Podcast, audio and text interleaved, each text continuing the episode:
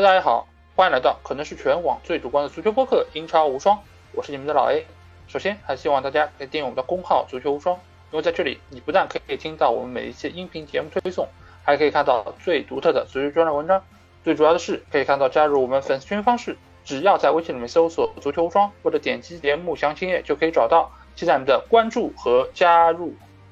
那我们的英超赛季盘点啊，来到了第十七期，也是这个赛季的倒数第四期。那自然来到的就是我们在上个赛季排名第四的球队啊。那这个球队啊，呃，对于老的英超球迷来说是非常熟悉，而且一度他们的成绩也是相当的出色。球队内部也是诞生了像阿兰·希勒这样非常优异的射手。但是在最近一段时间，他们的成绩并不是特别稳定，而且曾经一度是降入到了英冠联赛之中。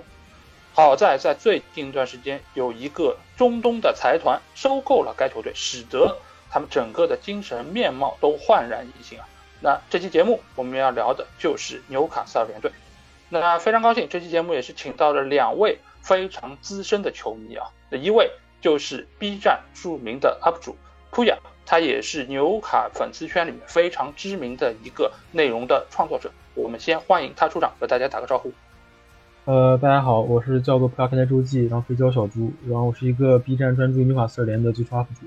好，那另外一位嘉宾也是非常知名，他也是长期在懂球帝或者在虎扑是有内容输出的一个博主，他就是妖怪，欢迎妖怪来和大家打个招呼。大家好，我是妖怪啊，我现在基本上是在虎扑以及懂球帝分别会做一些纽卡斯尔专栏的相关文章的翻译，今天很荣幸能来到这里，嗯。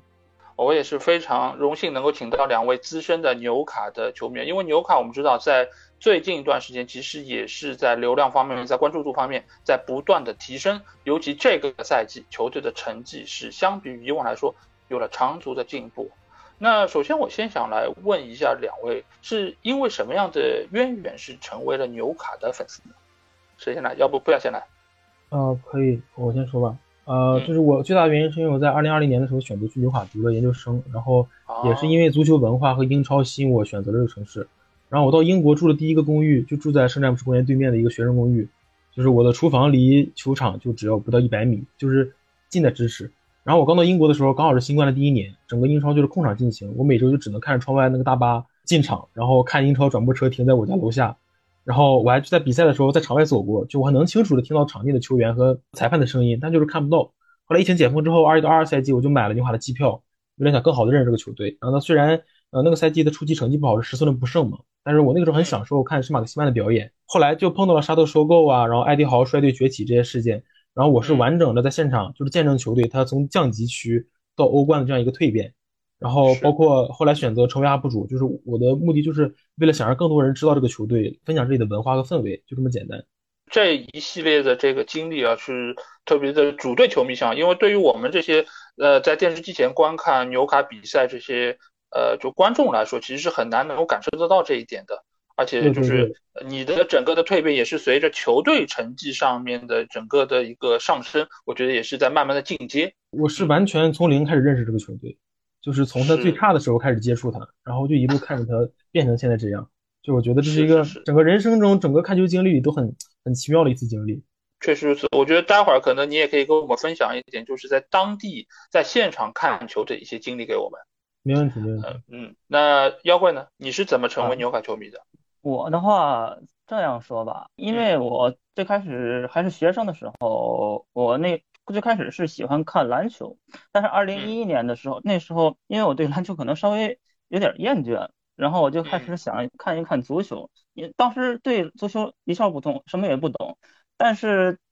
在我刚开始认认真真开始看足球的时候，看的头几场比赛里面就有一场比较经典的纽卡斯尔四比四对阵阿森纳的比赛，这场不知道大家还记住？就是就是蒂奥特打进最后那个远射的那场比赛，嗯。是。让四追四的一场比赛，对，然后因为看了这场比赛，我就对纽卡斯尔这支球队的韧性感兴趣，然后从那个时候开始就一路追了下来的。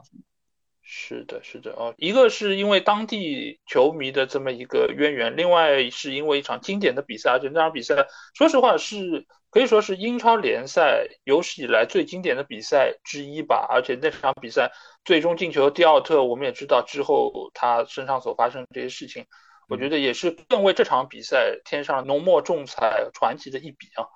那我们回到这个赛季，因为这个赛季我们知道纽卡的成绩可以说是非常的出色，而且是拿到了下赛季欧冠的参赛名额。那两位给这个赛季纽卡的表现打几分呢？啊，我我打的话，我可以打九十八分吧。我觉得那两分是没有拿联赛杯的冠军，就是我觉得，我觉得这个赛季 拿第四已经过于不可思议了。就像我在视频里，我第一期我就做了个采访，说让大家那些老球迷预测一下 今年的成绩嘛。然后那些老人就说，今年买买人可能打到六七名吧。所以我整个大半赛季就都在觉得这个事情不可思议，是这样。呃，确实如此啊。那我想顺便问一下蒲阳，你在上个赛季开始之前，你预测能拿第几？我觉得也是六七八这样。啊，就是拿到一个欧战的资格是对对对靠谱的一个结果。对对对，这还是要争取争取的，我觉得。是是。那妖怪呢？你打几分？嗯，打分的话，如果百分制的话，我是九十五分。其实道理和波雅那边说的一样。一切都很完美了，也就是差最后一点联赛杯冠军没有拿到，算是一个遗憾。除此以外，我觉得没有什么好挑剔的。这个一点点的不完美是来自于我的主队，真的感到不好意思。不过我觉得，就即便如此，拿到一个联赛杯的亚军，拿到前四，我觉得已经对于纽卡球迷来说是一个意外的惊喜。我相信百分之可能跟你们分数一样，百分之九十五、百分之九十八的纽卡的球迷在赛季初都预料不到这样的一个结果。呃，我觉得确实是非常的了不起的一个成就。当然，这个成就肯定是源于过往这两个转会窗口。球队的这个表现，首先我们来聊一聊在买人方面的这个表现吧。因为在过去的这两个窗口，呃，一共是花了一亿八千五百万欧元啊，其实买进了一些相当不错的球员，伊萨克、伯特曼，这个是进攻线和防守线的两个核心球员，包括就是上个赛季已经租借在球队塔加特，包括还有引入了伯恩利上个赛季非常出色的门将波普。在东窗又是引入了年轻小将戈登，戈登在这一次的就是 U 二一的欧锦赛其实表现也是非常好。那你们对于这两个窗口的引援，尤其是这些球员，有些什么想要评价的吗？我觉得纽卡过往两个赛季在买戈登之前都是非常优秀的这个代表，就是花小钱办大事，然后包括买的人吧，都是完全来了就是主力的表现。伊萨克、波特曼、波普就是来了就完全主力，包括大部分人都完全超出人们的预期。然后戈登的话，我觉得有点遗憾，就是在有限的时间里就没有打出什么特别好的表现。但是他比毕竟比较年轻嘛，只能这么说。而且我觉得就是这几个强援的加入，也确实是让这个赛季球队，尤其是在防守端的表现是完全上了一个档次。因为过往纽卡在我们印象中就是一个呃防守比较糟糕，经常会失很多球的这么一个球队，但是。经过了这几个转会窗口，尤其是这个赛季波普和伯特曼的这个发挥，我觉得确实是让防守要好了很多。那妖怪呢？你觉得就是这几个买人里面，你重点想要说一下谁吗？我想补充一下，就是刚才不想说的关于戈登的交易。其实关于戈登的交易，因为我会经常翻译一些关于纽卡跟队的一些文章嘛，在那些文章里其实也提到了关于戈登的交易。嗯，关于戈登的交易，纽卡的跟队们给出的解释是。纽卡球队内部认为，其实戈登这笔交易算是纽卡占了便宜。虽然从转会费上可能体现不出来一点，但是球队是这么想的，因为对于球队来说，戈登是球队的长期目标。然后在今年冬窗的时候，因为埃弗顿内部的一些财政的问题，他们的现金流可能出现了一点问题。但是在纽卡手上正好有着大量的现金，所以这笔交易其实是纽卡用了大量的现金来。作为一个筹码，然后从埃弗顿的手中撬走了他们的太子，所以对于纽卡来说，这些交易不一定是为了就是说针对性的某一个位置进行投资，尤其是像现在这个阶段，比较倾向于对一些未来啊，可能一些英国本土的比较优秀的年轻球员的一些投资比较多。因为其实我觉得这笔交易对于埃弗顿来说，其实就类似于理查里森离开球队去到热刺是一样的，尽管理查里森其实在热刺表现也不是特别的理想。但是从整体市场上对他们的估价来说，这个转会费其实还是比较低廉的，而且就是戈登他还有一个户口本的加成，所以这方面的一个就是投资来说，对于埃弗顿，即便他可能最后没有像大家预想的表现那么好，但最起码从投资的角度上来说，这也是非常出色的一笔交易吧。当然，呃，从目前戈登所表现出来的潜力，包括过往他在埃弗顿的表现来说，其实他还是有大把的机会。能够被挖掘，甚至于可能，呃，如果是有一个呃契机，能够让整个球队技战术打法能够向他这边有些倾斜的话，能够让他收获更多的自信，我觉得他还是能够有很好的发挥。因为过往在埃弗顿队，其实他被作为太子的这样一个角色出现的时候，他其实在场上的自信心，你可以看得出来是很强的。嗯，所以在这方面，或许到了一个新的环境，他还需要一定的时间来适应这一切。那。除了买人的话，这球队也是有一些卖人的操作啊。我们看到就是，比如说，呃，外租了杜布拉夫卡，然后小老塔夫等等。而东窗的话，可能动作大一些，他们是出了球队的老将谢尔维，包括还有就是，呃，在埃迪豪沙特财团来到之后，第一批引援的克里斯伍德，包括还有外租达洛等等。那你们怎么看？就是球队在卖人方面这些操作？呃，对于卖人方面，我觉得就比较普通，没有什么特别优点。因为说实话，前朝留下这些兄弟吧，就除了圣马克西曼之外，都卖不出来特别高的价格，只能说是呃，把这些用不上主力的球员、踢不上的球员就卖出去，腾出新的空间，只能这样，就是没有什么特别的卖人方面。嗯，在卖人方面，其实我比较想说一说租借杜布拉夫卡以及东窗卖掉谢尔维这个，在下窗外租杜布拉夫卡这一笔交易。对于纽卡来说，算其实算是一个比较失败的一个交易，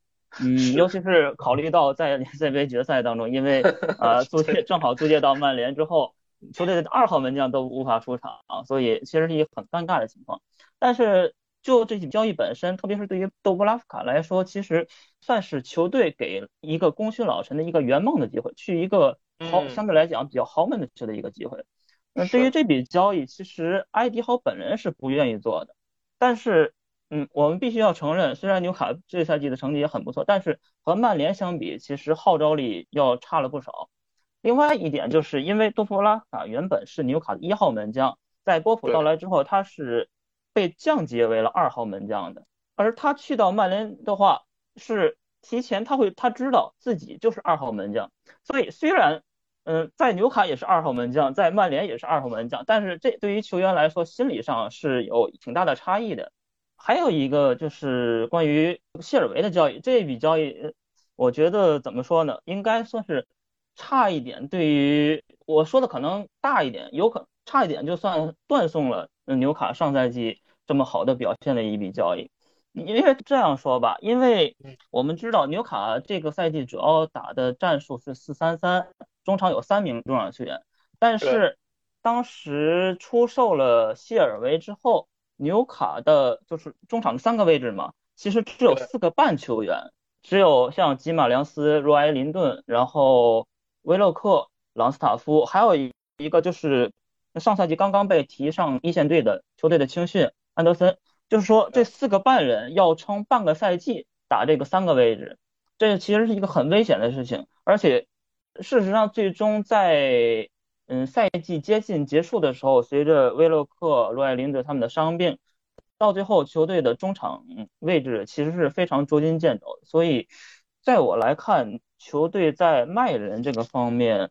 其实还有很多需要学习、需要改进的地方。其实，对于这些不管是外租也好，还是卖掉的球员来说，其实有一个人我觉得有点意外啊，就是克里斯伍德。因为其他的这些球员都是在沙特财团和埃迪豪来之前就已经在队内的，那你外租或者想要清除，对于整个逻辑上来说是比较清晰的。但是克里斯伍德你是埃迪豪来了之后买的，你而且在队内有一度是让他作为呃中前场的一个桥头堡在那边存在，尽管他的状态是在不断的下降过程中，但是其实他还是能够说作为一个站桩中锋在。中前场来使用，那为什么会在这么短的时间里面就球队考虑把他出掉呢？你觉得？关于出售伍德这一点，其实我觉得可能倒是在战术上的考虑没有那么多，因为我们都知道纽卡这几个赛季基本上因为纽卡的营收有限嘛，所以根据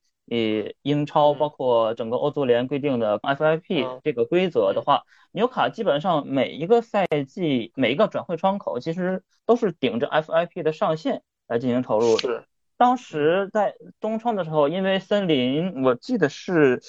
阿沃尼还是哪还是哪一个球员，好像是受伤了，受伤了，所以他们当时急需一个有英超经验的一个中锋来进行引援。当然后他们可以给出一笔比较不错的报价，纽卡在这个时候考虑可以算是及时止损吧，用这样一个词语来形容这个时候。然后伍德也可以到那个时候也可以去打一个主力。对于球员本身来说，也是一个挺不错的一个选择。这样来看，嗯，最终应该是促成了伍德的离开。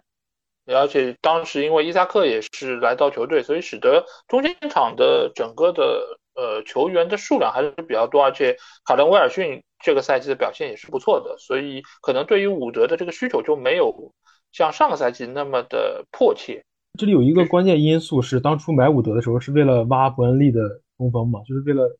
争竞争这个降级对手，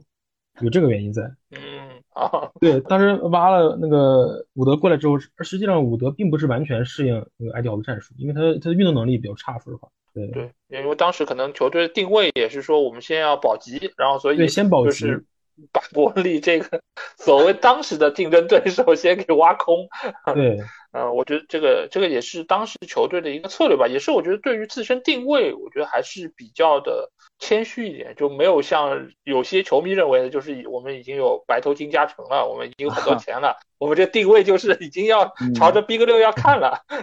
我觉得确实就是球队内部的这样一个比较呃放平的心态，也是球队能够成功非常重要的一个方面。那在聊完呢，就是球员交易这一块之后，我们肯定要再聊一聊主教练这个位置。阿迪豪其实已经是第二个赛季来带这个球队，而且这个也是第一个完整的赛季。那你们怎么评价这赛季埃迪豪的表现？我在我 B 站里做了一个埃迪豪的一个整个职业生涯的视频，然后我包包括这，因为这个我看了很多他的纪录片，就很了解埃迪豪，他是一个就是很有团队个人魅力的一个球员，他是很关照团队里的每一个球员。然后他也很低调，他很习惯把高光留给团队。你需要合影的时候，自己会躲在一边，嗯，然后庆祝的时候，然后自己也会站在一边看着球员们庆祝，就是看着大家一边高兴的一个人。就是包括他的职业生涯，他也是一个很平庸的球员，就是因为伤病就无法，就甚至无法继续他的职业生涯，就被迫去选择当教练，为了营生嘛，为了就是为了生存，然后选择变成一名教练。然后我也觉得他他是一个很能理解平庸球员的一个人，也是因此。就是他是一个很很会调教团队足球，很强调团队足球。他能够把那些平庸球员用的很好的人，像像墨菲啊、朗斯塔夫、丹布恩、阿尔米隆，如果他们不是在今天的纽卡，我觉得他们整个职业生涯都很难去打到 Big 六这样的一个地位。所以我是很喜欢埃迪豪的性格，就包括我在现场也见到过他，就是整个人很谦逊，就是这样的一个人。所以我是我是非常喜欢。对我来讲，嗯，虽然最终的英超官方。票选的就是最佳教练，最后是归属于瓜迪奥拉。但是在我心中，埃迪豪就是本赛季的英超最佳教练。是他的到来啊，对他的到来，把对于球队上下整体的改造是非常多的，包括改变了以往的打法，从布鲁斯呃琼斯时代那种囤积防守球员，囤积在后场，嗯，那种就是等着别人来进攻，自己打防守反击的这种，转变为自己主动出击。打那种高位逼抢这种战术，嗯，通过他的改造缔造了就是本赛季球队的这个成绩。对于本赛季纽卡来讲，包括控球率、包括射门、预期进球，甚至包括在进攻进入到对方禁区的触球次数等等各种的，就是无论是在进攻还是在防守上的，至少在数据上的表现，基本上都是球队近年来的最佳表现。确实啊，那在这方面，你们觉得就是主要的功劳都要归功于是埃迪豪，是不是？完全归功于那肯定是不至于，但是在我来讲，本赛季取得这个成绩，埃迪豪绝对可以算得上是第一功臣。是的，是的，因为我们也看到这个赛季，其实球队他确实是相比以往来说，无论是在进攻端还是在防守端，都有了长足的进步。那我们要不就先来说一说球队的防守吧，因为球队一度是英超防守最好的球队，丢球最少，但是即使到赛季最终结束，他也是丢球第二少的球队。那你们觉得是什么样的一个改变，使得球队在这个赛季防守如此的坚挺呢？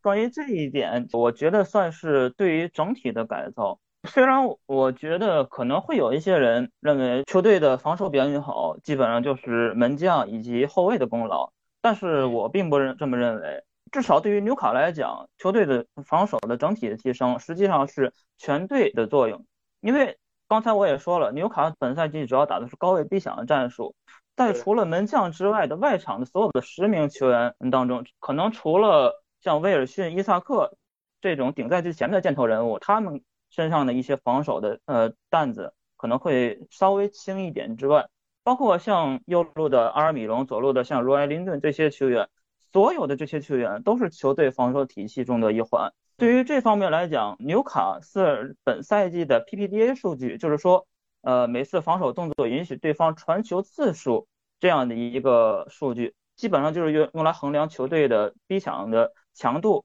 的这样数据，在本赛季结束的时候是联赛第四，甚至一度是联赛第三这样的高度。要知道，这个数据在布鲁斯时代。基本上是联赛垫底的这种表现，是嗯，对于球队来说，如果一旦发生球权转换的话，球队会从前场就开始就地逼抢，让这个球权转换尽量就停留在前场这个位置，避免让对方的足球直接打到我们的比较速度相相对稍慢的这个后防线身后。我手头上目前没有一些比较具体的数据，但是在我了解范围之内，就是。在纽卡防守表现最好的一段时间里，我记得那个时候是连续十多场没丢球还是怎么样？那个时候是防守最好的那时间里，球队在本方进攻三区夺回球权的数量是英超第一，利用对方的高位失误形成的射门数量也是第一。而一旦对方真的把球打到了球队的后防身后，就是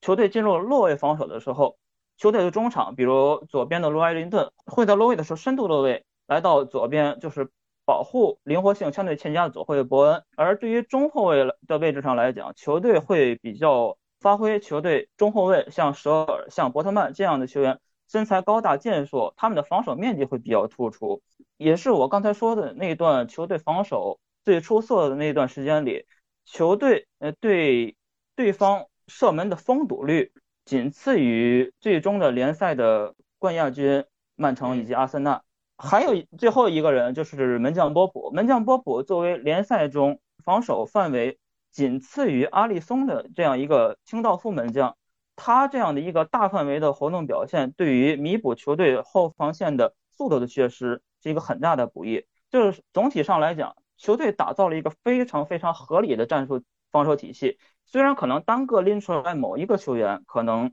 有这样的缺陷，速度差一点或者身体缺陷差一点，但是当艾迪豪将这支球队拼起来之后，就凑出来一个非常好的、非常合理的防守资源。那普亚你怎么看这个问题？呃，其实优哥说挺全面的，就是大部分原因就是得益于这个高压逼抢，然后包括你把中场这个硬度吧，让很多的对方可能的进攻在中场就被遏制住了，会尽量避免让我们去吃反击。然后可能补充一点，就是我们包括我们这个后卫的高度，三个后卫的高度都是在英超里算比较高的。包括很多球迷就是在质疑丹布恩说他速度慢怎样怎样，但实际上丹布恩的高度在反击的时候就是拦截了很多高空球。其实，对，就是这个是不太用数据能看得到的。嗯。嗯，因为其实我们也发现，就是这个赛季英超的一个潮流的改变，就是以曼城为首的这些球队，就是用高的中卫球员来充当各个位置，包括让斯通斯去打到后腰这个位置，包括让丹布恩去打到边后卫的位置，其实都是收到了非常好效果。你可以呃认为他们可能有转身慢的问题，有可能脚下就是不够细腻的问题，但是另外一方面不可忽视的就是他们在高度。其实我们一直说，就是现在的足球不像以前，可能你主打传控的时候，你是一个二维的，你就是长和宽。现在的足球更大程度上是一个三维的，你是需要在高空球这个方面也有更大程度的拦截。那这个拦截就需要你的这个后卫的身高有一定的保证。而丹布恩尽管我们可以认为他相比于传统的边后卫来说，他是有转身慢、是有速度慢的这个问题，但是你会发现他的身体非常的强壮，他在遇到绝大多数的。边锋球员的时候，他只要一上身体，他贴住你，你就很难发挥你的这个爆发力和速度优势。这一点我其实呃那场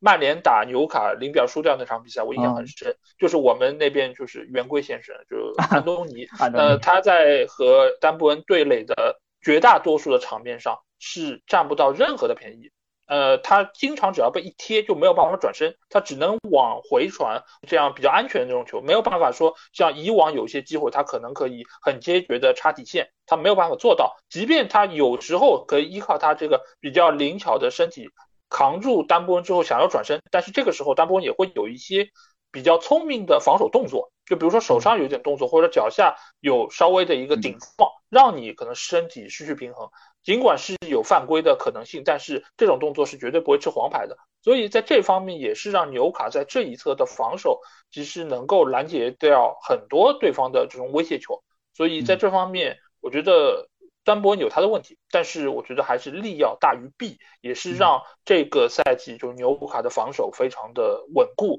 而且另外一方面啊，波普的表现我觉得还是非常的亮眼，因为波普是这个赛季。呃，英超联赛扑救成功率最高的门将之一，他是最大程度能够保证这个球队的一个下限，就是即便你的后防线没有拦住对方的进攻，对方在外围有一些远射，或者说在禁区之间有些机会，波普都能够利用他非常好的臂展优势，能够把对方的球给扑出去。所以我觉得这个赛季。呃，当然，在防守方面，我们现在说是整个全队都要发挥作用，才能够减少失球数。但是另外一方面，波普的作用，我觉得是非常非常的重要。尽管杜布拉夫卡也是很优秀的门将，但是和波普这赛季的表现一比，我觉得还是能够分得出来谁是先发，谁是替补。那另外一方面就是我们要看到，就这个赛季其实纽卡并不是从一开始表现就那么出色的，尤其是开赛之后啊，球队一度是六轮不胜。那我想问一下两位，就是当时球队是出现了什么问题？这个六轮不胜的时候，除了输利物浦那场我不在现场，其他比赛我都是在现场的。我当时的感觉就是每一场几乎都有球员受伤啊或怎样就缺席了，基马良斯、圣马西曼、威尔逊那几场是轮番受伤，我记得。就阵容都不太固定，那时候弗雷泽还在打边锋呢，所以我觉得这是这个是最大的原因，就是阵容它都不固定。包括上上个赛季纽卡也是有这个惯例，好像开局就会有人受伤，差不多。谢尔维嘛，然后上个赛上上个赛季伤了很久，就是哎，我很担心这个赛季开局，希望热身赛不要不要伤人。希望吧。是，确实就是因为。当时其实六场比赛，呃，除了就是这些受伤的问题，当然也是和他们遇到了一些比较强的对手有关。啊，有利物浦，当然最让人印象深刻就是三比三打平曼城的那场。那场比赛，说实话，就除了曼城球迷，可能其他英超球迷都是 站在纽卡这一边的。对对对，我忘了忘了这一场。对，而且就是圣马克西曼在那场比赛可以说应该是这个赛季表现最出色的一场，而且是整个把。曼城的一条边都给打爆了，对，但是那场比赛最终没有赢下来，我觉得也很可惜啊。因为我当时其实，在节目里也有说到，就是球队其实是非常的拼，而且是根本是不惜体力的，是来冲曼城的这个防线。因为曼城他在身后其实是有大量空档的。那在这个过程里面，你是需要依靠自己在跑动上面的一些努力，来就是弥补自己可能在技术上和曼城这个差距。所以在这个时候啊，再加上有圣马克西曼这样一个爆点球员，那整个球队其实，在前六十五分钟，我觉得已经是相当于把整个九十分钟的体能都给耗尽了。而在这个情况之下，埃迪豪明显的他意识到这个问题，所以在六十五分钟球队两球领先情况之下，他就做出了换人调整。那在这个换人的情况之下，球队由于在板凳深度方面是有比较大的一个差距，就是先发和替补之间这个差距还是明显的。所以一旦上了替补，尽管他们体能可能是充沛的，但是在能力上确实就要远远的落后于曼城。而且曼城这个赛季也有一个爆点，对吧？当时的哈兰德还是被他们作为呃锋线上非常重要的一个就是得分点。那在这个情况之下，确实后防线没有扛住，而且。我觉得当时的这个阵容其实也和刚才普亚说到的，就是球队的这个主先发阵容还不是特别确定，所以呢，使得这些球员之间的配合程度、默契程度没有达到一个最佳的状态。球员在补位方面，可能在呃他们互相之间的这个就是传跑配合方面，也是有一定的问题存在。当然，这个随着比赛的深入，然后球队的默契程度，再加上体能的状态调整。呃，球队在未来的这个发挥就慢慢的步入了正轨啊。嗯，呃，因为我们在看到赛季中的时候，有一度是很多人其实都不看好纽卡最终是能够进入到前四，因为呃大家都觉得可能是这一段时间，因为有世界杯，因为其他的豪门，因为有很多球员都去参加世界杯，造成了体能的一个问题，造成了他们专注力的问题，所以纽卡相当于是拿了不少分数。呃，不少人觉得进入到下半赛程的时候，纽卡会掉出前四，但是最终球队哎。和很多人的预测不一样，他们是最终拿到了下赛季欧冠的参赛资格。你们觉得最后是什么帮助球队拿到这样的一个成功？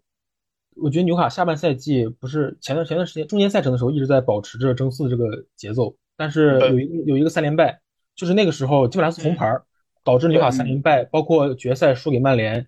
对球员的士气。我记得波普那个时候是不是也？对对波波波也红牌，波普也红牌，基马拉斯也红牌，这两个红牌导致纽卡这个中下赛程。就出现了一定问题，然后包括很多就看戏的球迷吧，都觉得就可能纽卡要崩了之类这样。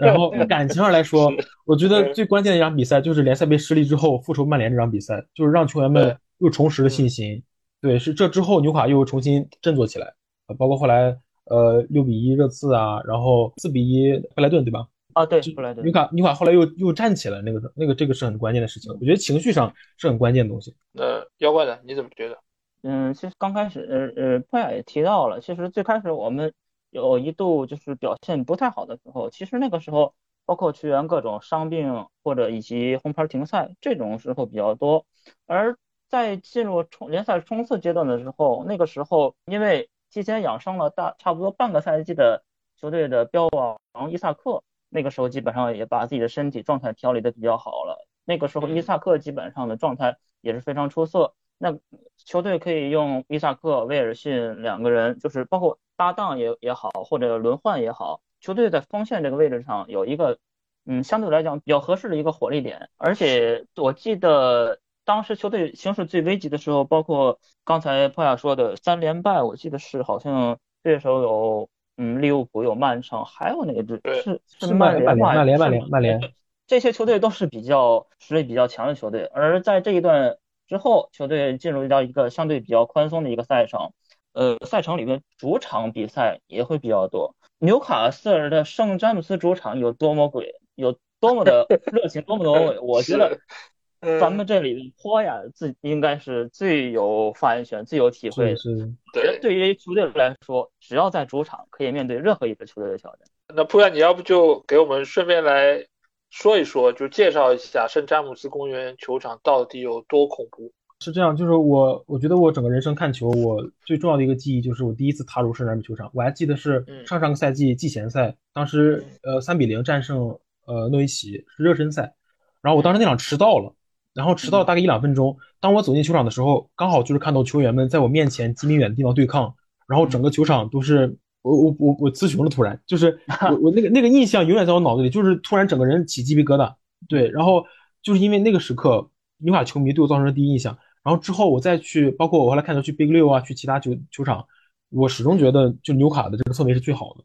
确实，因为我们也知道英格兰它东北部的整个其实。居民的这样的一个就气质，相对来说也和我们国家东北可能有点像，就比较就是虎一点，或者说比较猛一点，对吧？这所以就是当地的这个球市也是以纽卡这样一个城市为主，然后圣詹姆斯公园球场再加上就是。呃，本身的这样一个构造也是容易让这个氛围能够呃推上一个高潮啊，所以每一次其实尽管我们都不在那个球场之内，但是通过比赛的画面，通过这个音效，我们也可以了解得到这个球场有多恐怖。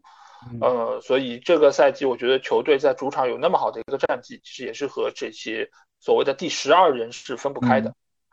那最后我们关于艾迪豪再来聊一个话题吧，因为其实我们也听到过很多的声音，就是说艾迪豪只是一个过渡的教练，就是如果球队一旦以后可能打进欧冠，然后再有更好的成绩，希望能够争冠了，那这个时候艾迪豪一定会被换掉，换一个可能世界级的主教练来执教纽卡。那你们对于这个说法怎么看？你们看好女艾迪豪未来的执教吗？就是我在我心目里，我觉得艾迪豪就是现在最适合纽卡的教练。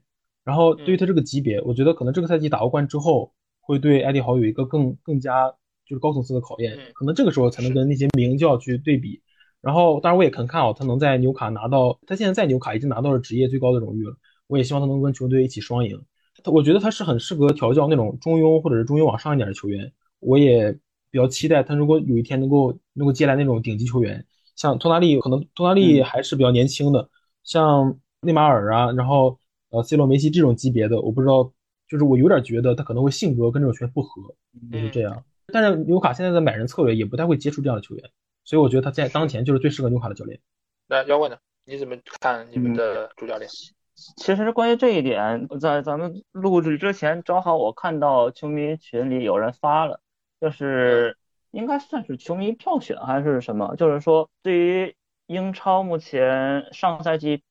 前九支球队当中，你认为下赛季下课概率最高的教练是哪些？上面埃迪豪应该是列第三位，就是说认为他是第三容易下课的这种，也就是说这个确实像老 A 说的，确实。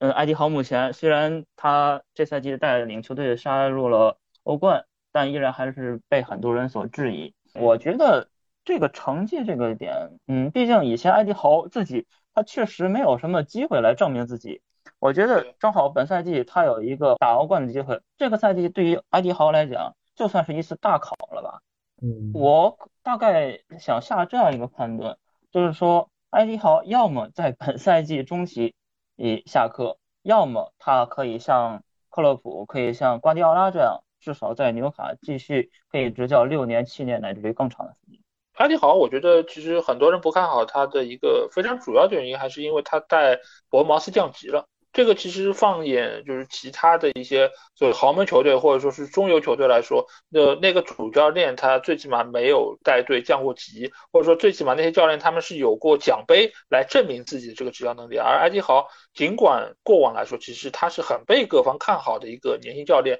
因为在好多年之前他在带伯恩茅斯的时候，其实阿森纳就和他传出过绯闻，说他有可能来接任，呃，就是阿森纳这个教鞭。但是由于这个降级的一个可以说比较糟糕的一个战绩吧，那使得他的履历其实也是受到了一定的影响。那他来到纽卡之后，其实我们其实肉眼可以看得出来，就是他对于球队的改造，包括整个这个实力的提升都是非常的明显。因为他在接手的时候，纽卡是什么样的一个队伍？啊，布鲁斯尽管主要是我们曼联的名宿，但是我还是要说他执教方面是非常烂的 啊。所以就是埃迪豪。一来之后，整个球队的表现就肉眼可见，而且中场的几个就是安排，我觉得是呃球队能够成功非常重要的一点。就比如说乔林顿，乔林顿过往作为前锋来说，大家都说这四千万花的太水了，这是一个怎样的前锋球员都进不了 球。但是，一旦移到中场之后，你会发现。这就是一个四千万甚至四千万都挡不住的一个球星的存在，而且他的存在也能够更大程度上保障吉马良斯能够有很好的一个出球的表现。所以这个调整你可以说很不起眼，不就是把一个球员从前锋线拉到了中场线吗？但是这一个不起眼的调整就体现出他对于这个球队的了解，他非常敏锐的捕捉到了。怎么样的一个球员更适合在什么样的位置？这其实是一个优秀主教练必备的一个能力。但是最起码，埃迪豪现在已经展现出了这一点。而且在后面我们可以看到，不管是引入的新球员，还是说他用了现有的已经在阵中这些球员，你都可以看到每一个球员似乎都要比之前的，比如说布鲁斯带队的时候要有一个质的提升。包括后防线的舍尔，包括我们说阿尔米隆，他来到球队里面，其实这么。多个赛季，其实这个赛季的表现可以真正意义上说的说是一个蜕变，他是能够打进这么多进球，而且在边路的这么一个自信程度，我觉得都是在以往所看不到的。所以这一切，我觉得都是来源于埃迪豪以及他的教练组所带给大家的。那至于他未来他会有怎样的发挥，我觉得美好的期待吧。我觉得就目前来说，他是一个完美的存在，最起码他已经很好的完成了他该完成的这个工作。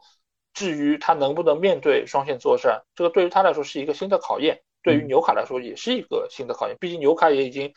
十几二十年都没有进入过欧冠了，那这个其实也对他们来说是一个很陌生的一个赛场了。所以我觉得，呃，我我会给埃迪豪一个美好的祝福，希望他能够在这个球队取得成功。而且毕竟他现在很年轻，我觉得这样一个年轻教练值得大家给他更多的耐心。那。这里我要提一个就没在提纲上的问题，我特别喜欢提一些不在提纲上的问题给嘉宾，就是因为在上个赛季在中期的时候，其实有一件事情是上了一个热搜啊，就是埃迪豪的助理教练。对吧？丁达尔，我记得是叫这个名字，他好像是成了一个网红的这个助教啊，对吧？啊，这件事情其实我想来问一下普雅，因为你是经常能够在主场看比赛的，你肯定也是能够时常注意到丁达尔的这个表现。你觉得在你眼中他是怎样的一个助教？他真的像就新闻里面说的那么张扬吗？是这样，我我当时不是做埃迪豪的那个生涯故事嘛，我就注意到这个这个廷德尔也翻译叫丁达尔，廷德尔。他从最开始就是也是伯恩茅斯球员，他跟艾迪豪就是从教练就搁在一起，然后带了呃伯恩茅斯啊，然后伯恩利啊到纽卡，他们两个人一直都在一起，就可以说我们是有两个教练，其实他们两个人就是执教的时候也是站在一起。然后另一方面的话，就是艾迪豪的性格问题，就是他其实不在意出风头这样的事情，就是每一场赢球之后大合影，他都躲在一边。然后那个廷德尔可能性格比较张扬，然后。那个外网的人就说这叫叫 Mad Dog，就是这叫疯狗，对，因为这个人性格就是很很狂，然后就是这两个人性格的原因，所以一个一个突出，一个不突出。但实际上球迷也好，团队也好，没有人在意这样的事情。然后我当时还还在 B 站发了一个视频，就是当时艾迪豪对这个事情的回应，说他们两个人在一起看这些新闻，两个人哈哈大笑，就是就他们两个关系是其实非常好的，根本就不在意这些你你抢风头这样的事情，就是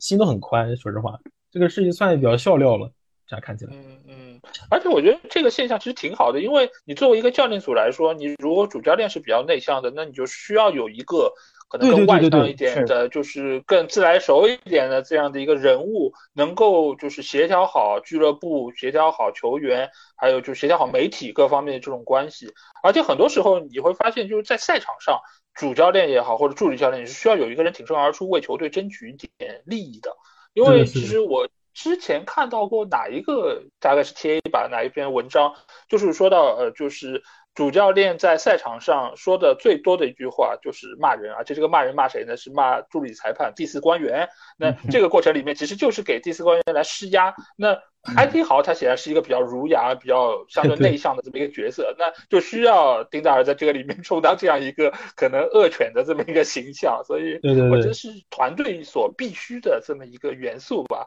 所以我觉得也是非常有意思的一个新闻吧。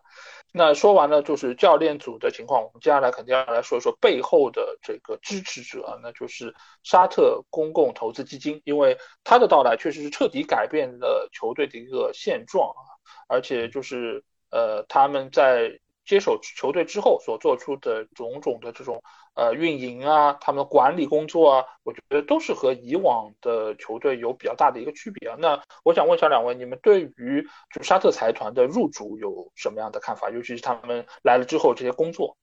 就我简单的评价一下，我觉得就是专业的事儿交给专业的人干，然后他们也不插手球队的管理，然后老板呢还经常来现场来支持球队，剩下的可以要不然你可以来说。这一点，嗯，其实沙特财团本身就是大老板那边，其实包括主席他们其实是不参与球队日常的运营和管理这些的，基本上都是由小老板斯塔维利夫妇他们来进行一个操作。我对于球队目前为止的管理和运作来讲，就是用心上心，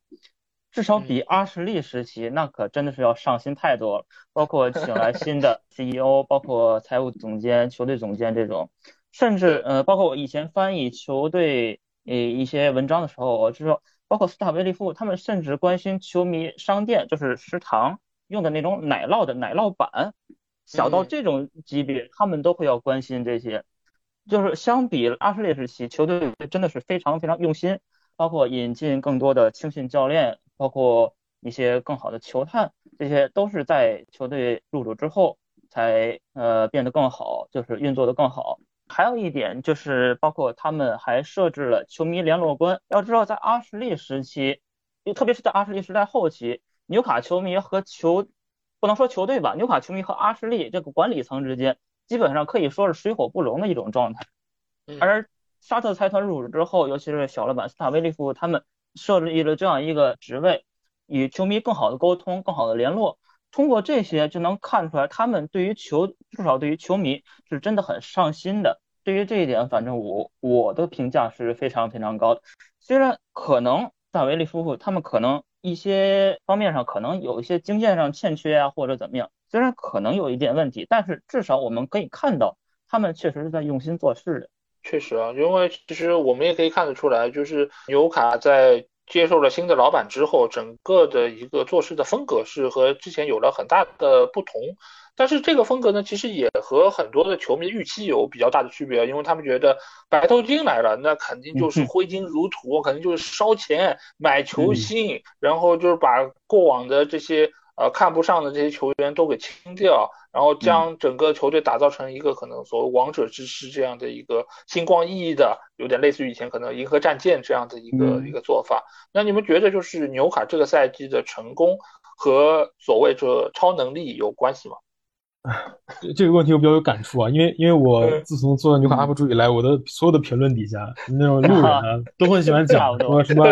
啊牛卡有钱了，第一俱乐部，然后成绩就就好了呀，怎么怎么样，就这样的话，呃，就是很很浅显。我说实话啊，就是呃这种看热闹的人就都喜欢这样讲，因为你从外面来看，就是你有钱了，你你投资了，是大家最好理解的一个改变。你当然不可否认注资是一个很重要的因素啊，但是路人看不到的是。就是像球队里很多的关键角色，像阿尔米隆啊、威尔逊、乔林顿、朗斯塔夫、舍尔，他们其实都是像阿什利时代就是一直在的老球员。对，他们也是曾经很普通的球员，也是那些嗯降级队的，就是甚至是很差的球员。但实际上他们都是上赛季的关键球员。你像阿尔米隆中间那段高光，然后包括威尔逊的稳定表现，就是我觉得艾迪豪对于球队的调教的功劳，加加上这些球员的意志力，他们本身的这个能力很关键。但他们本身就是有能力的人，只是被。合适的人激活了，嗯，然后另外，包括我在现场感受到的是，有有太多因素在激励这支球队了。你像我刚才呃可能漏了几点，就一个是高质量的球迷氛围底蕴啊，嗯，还有一点就是像纽卡这个地区，你你像英超侠队伦敦吧，有有六七支球队，嗯你像曼彻斯特有两支球队，然后利物浦也有两支球队，纽卡这里就只有纽卡这个球队，整个城市的人都是纽卡的球迷啊，可能有少数的人是桑德兰球迷，然后这些人都在持续的影响着球队，就等待着崛起的这一天。我觉得是这样，有有很多的因素在影响着，而不仅仅是投资这个事情。对，是的，因为其实我们如果在，尤其是沙特财团刚刚收购的那个时候，我们经常能够看到一张图，就是说沙特财团它背后有多少钱，然后后面是曼城的老板有多少钱，然后大巴黎的老板有多少钱。对对对，就是看过看看，太出名了。然后那张钱就可以看得出来，就是沙特，因为他那个主权基金其实整个国家的资金都在里面，所以显得要比那些私人的财富要高出很大一块。所以很多球迷就嗨了，你知道吗？就他们就觉得哇，纽卡不得了，以后肯定要 有，就是有大有作为，对吧？但是其实我对于这件事情，我跟群里小伙伴或者跟我们听众其实举过一个例子。呃，其实就是你背后的水库有多大，其实并不决定你这个赛季能够花多少钱。你其实主要还是要看你这个自来水管到底有多粗。因为现在球队它也是刚刚从降级的这么一个范围里面刚刚跳出来，能够进入到上半区，它的整个的商业收入，它在整个市场上的一个。号召力、影响力其实还是比较有限的，所以在这个程度之上，你受限于 FFP，你其实就是相当于你不管你背后是一鱼缸的水还是一水库的水，你其实主要还是取决于你这个水龙头到底有多粗，你能够放出多少水来，而不是在于你的背后到底有多少钱。当然，那个图表也本身就是个笑谈，因为它根本不代表球队有那么多钱可以给你花，对吧？所以这个其实我觉得也是球迷在对于很多。俱乐部背后的运营啊，还有就是一些基础的这个财务方面的知识是比较匮乏的。很多人可能他们也不愿意去了解这个东西，他就是觉得哦钱多，他们就带入到钱多这么一个身份之中，他们就是更喜欢这种自嗨的这种感觉，很乐于去为球队买买买来花钱。那在这个过程里面，其实我们也会发现，就是纽卡它的背后是沙特财团，而曼城它背后是呃阿联酋的，就是城市集团。那在这个过程里面，其实也有不少的，就是中东的这个呃财团能够加入到就是欧洲这些著名的俱乐部之中，包括还有就是大巴黎的这个卡塔尔财团。那你们觉得就是这三个财团现在就做事的风格上来说，你们觉得有什么区别？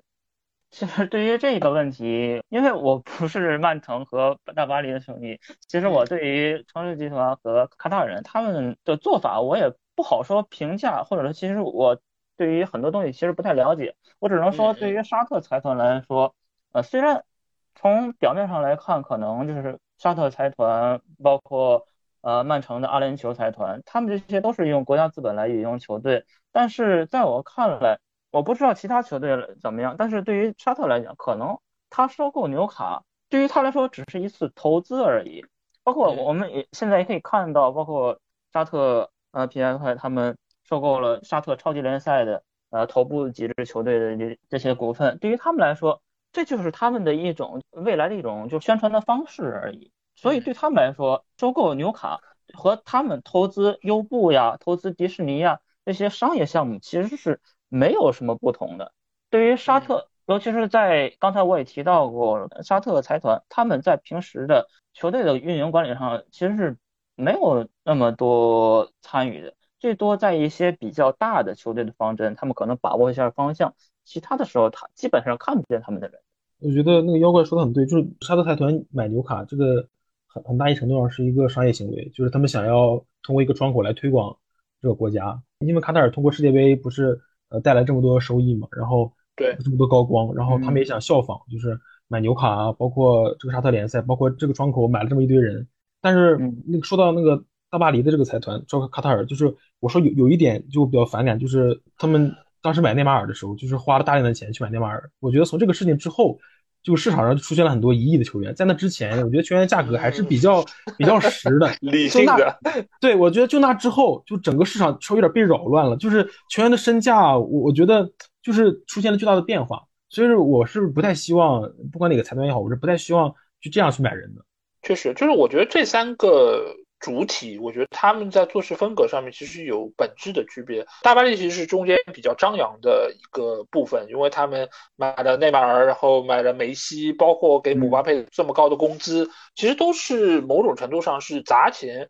去制造一个就是虚假的繁荣。这个其实你可以看得出来，就以往为什么我们觉得这个球员的身价也好，或者工资也好是比较合理的，是因为它是结合到整个球队的运营之后，它能够赚回来这些钱，它能够 cover 掉就是这些球员的成本，它还能有剩，或者说最起码打平。那在这个基础上，我们可以认为这是一个合理的价位。但是呢，卡塔尔在这方面他完全扰乱了市场，就是他根本不把这个收益作为他考量的一部分。它也不像就是纽卡或者沙特财团，它是考量是我是要呃一个合理的运作，我是让它能够有一个健康的财政，它不是这么考量，它完全就是在那烧钱。所以大巴黎它就是在短时间之内，它是想要在市场上造出这个声势，吸引大家目光，所以也就是大家所谓那种网红球队，它有这样网红吸金的能力。而曼城呢，我觉得在早先的时候，他可能也有所谓这种砸钱的迹象。但是从近几年，尤其是他们被 F A B 盯上之后，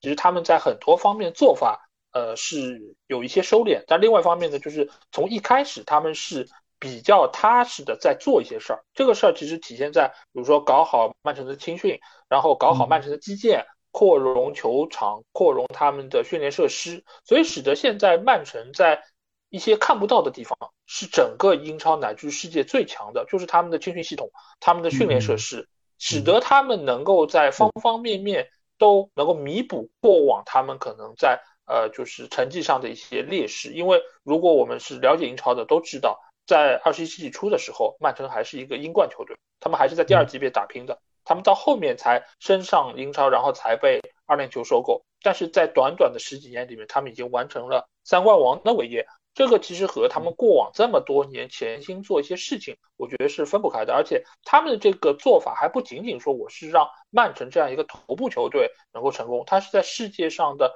多个国家买了差不多小十几个球队，呃十几个球队来作为他们城市集团的一部分。这个其实是他们全球布局一个就是整体的战略所造就的。所以我觉得在这方面来说，整个眼光、整个格局。我觉得曼城的这个城市集团可能是这三个财团里面可能最为优秀的，而沙特，我觉得从现在对于纽卡的整个运营来说，我觉得就像刚才二位说到的，就是让专业的人做专业的事儿，能够持续的、坚决的贯彻这样一个方针，我觉得本身是非常不容易的，因为大家都觉得就是有钱就可以为所欲为，但是在沙特财团在纽卡来看。并不是这样，就是钱我们有，但是我们也不乱花，我们不能让大家觉得我是一个冤大头。所以从纽卡最近的这些买人卖人来看，其实这个价格都是相当合理的。尤其呃有一些球员的引入，甚至这个价格是比较低廉的。那我们就可以看得出来，就是整个财团它的一个做事的风格，我觉得就是比较潜心的按照足球规律来运营这个俱乐部。所以从这方面来说，我觉得沙特也是和卡塔尔有本质上的一个区别。那尽管他现在所控制的球队不像城市集团那么多，但是他做的每一步的动作，其实我觉得都是非常的合理，而且他也非常的注重对于本土的这个社区的连接，包括就是刚才说到的，就是奶酪用哪一款，其实这个也是能够看得出来，就是对于当地球迷的一个在乎。所以我觉得在这方面来说，沙特可能在精细化运作方面，我觉得是非常出色的一个代表。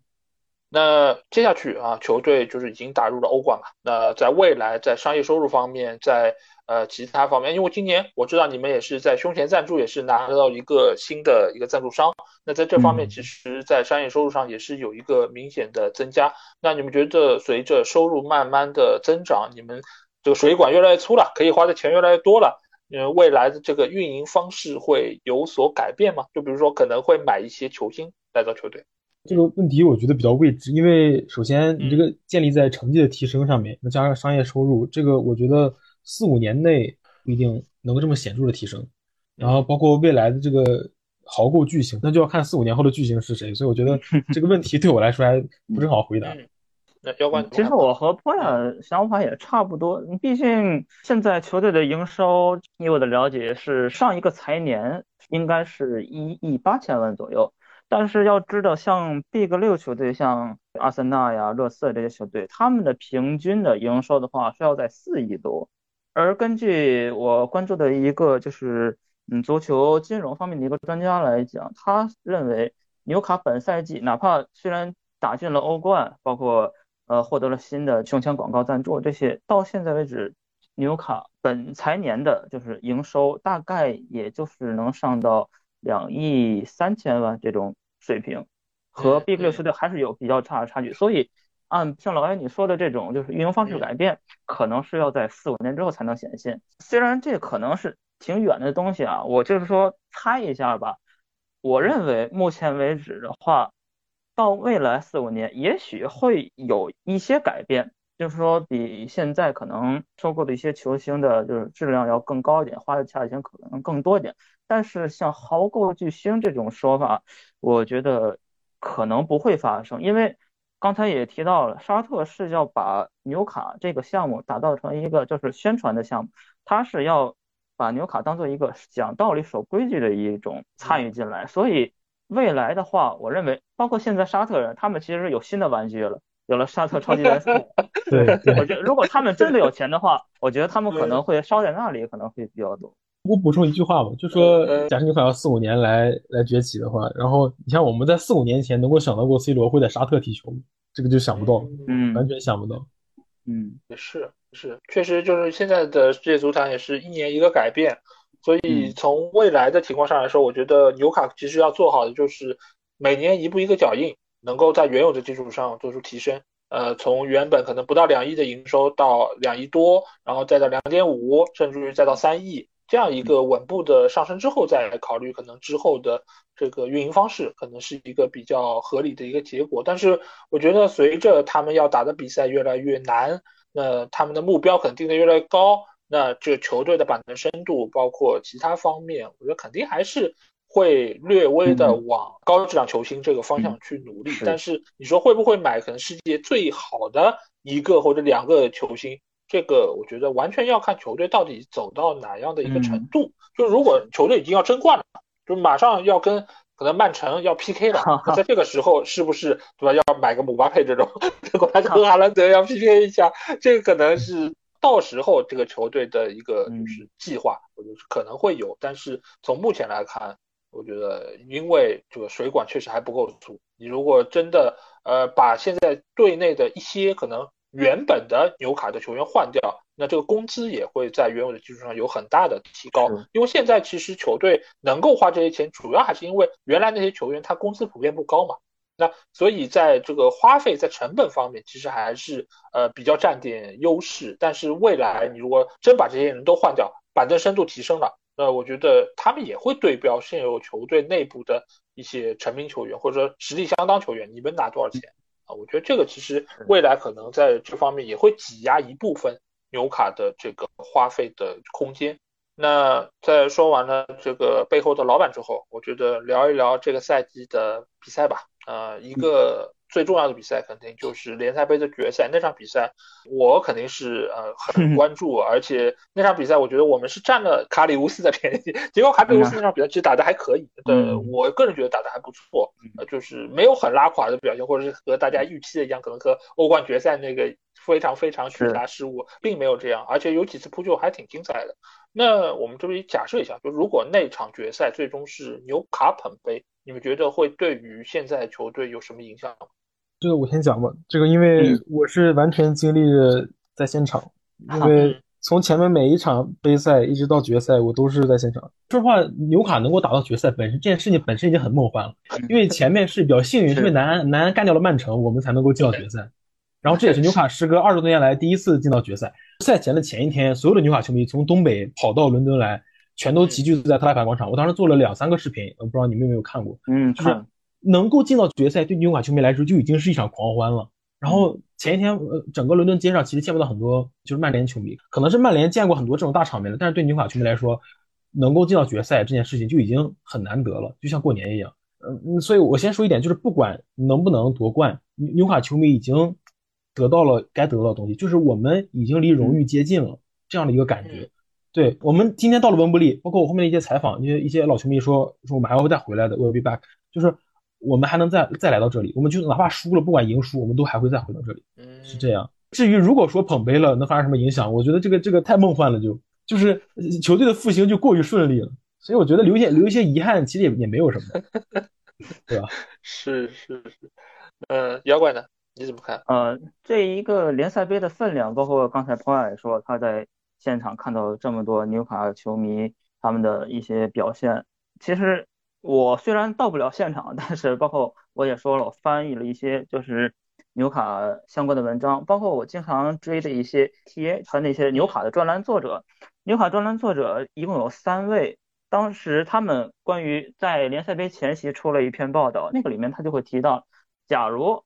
让你在联赛杯冠军和本赛季的欧冠资格当中选一个，你们会选哪个？三名纽卡记者里边有两名明确说了。如果只能二选一的话，我一定会选联赛杯冠军。另外一位虽然没有明说，但是他那个字里行间意思其实可能也会更偏向联赛杯冠军一点。所以对于这个冠军的分量，确实对于纽卡球迷来说是非常重量。但是话又说回来，就像老爷说的，如果假设当时纽卡真的能够捧杯了，会对后来有什么影响吗？我可能要唱一个反调，就是说，就算捧杯了，但是。纽卡的这种发展、运营，包括这种方式、这种道路，也不会有那么多的变化。因为球队从包括新的沙特财团来了之后，他们的给球队定下的目标，就是要在未来六到十年之内打造出一个在联赛当中，包括在欧冠当中能有竞争力的球队。而至于什么时候能拿冠军，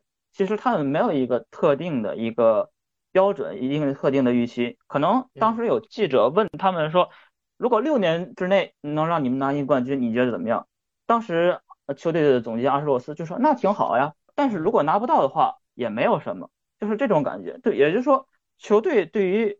球队的发展是有一个非常中长期的一个挺稳定的一个目标的。也就是说，无论当时我们拿没拿到冠军，我们之后迈出的这些步伐都会是。如预期一样，一样稳健，如预期当中那样走下去，我是这么认为的。我换一个角度来看这个事情啊，就因为其实对于你们决赛杯的决赛的对手曼联的粉丝来说，其实今年对于曼联的这个预期和纽卡是一样的，就是联赛进前四，然后联赛杯拿一个冠军，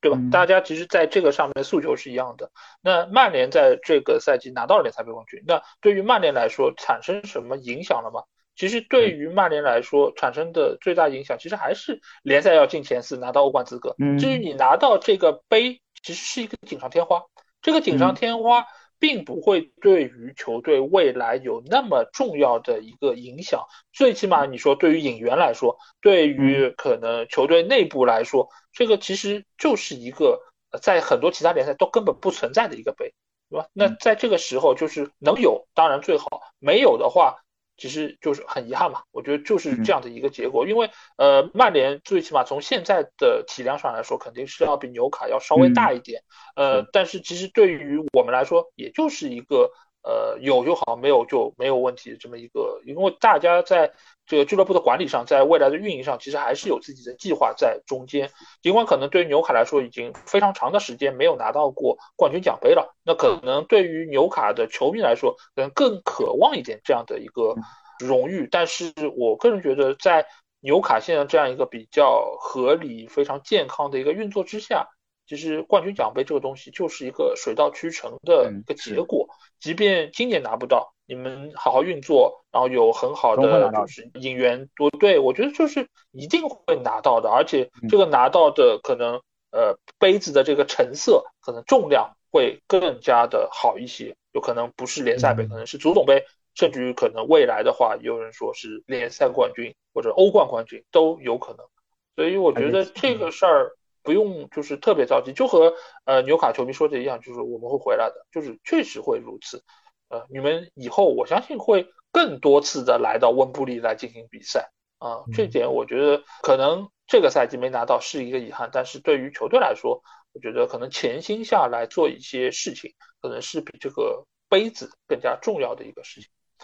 那这个赛季其实除了这个联赛杯的比赛之外，另外一场比赛，嘿，所有的英超球迷都印象深刻啊！就是我们刚才说到三比三那场，所有人都是纽卡球迷。这场比赛，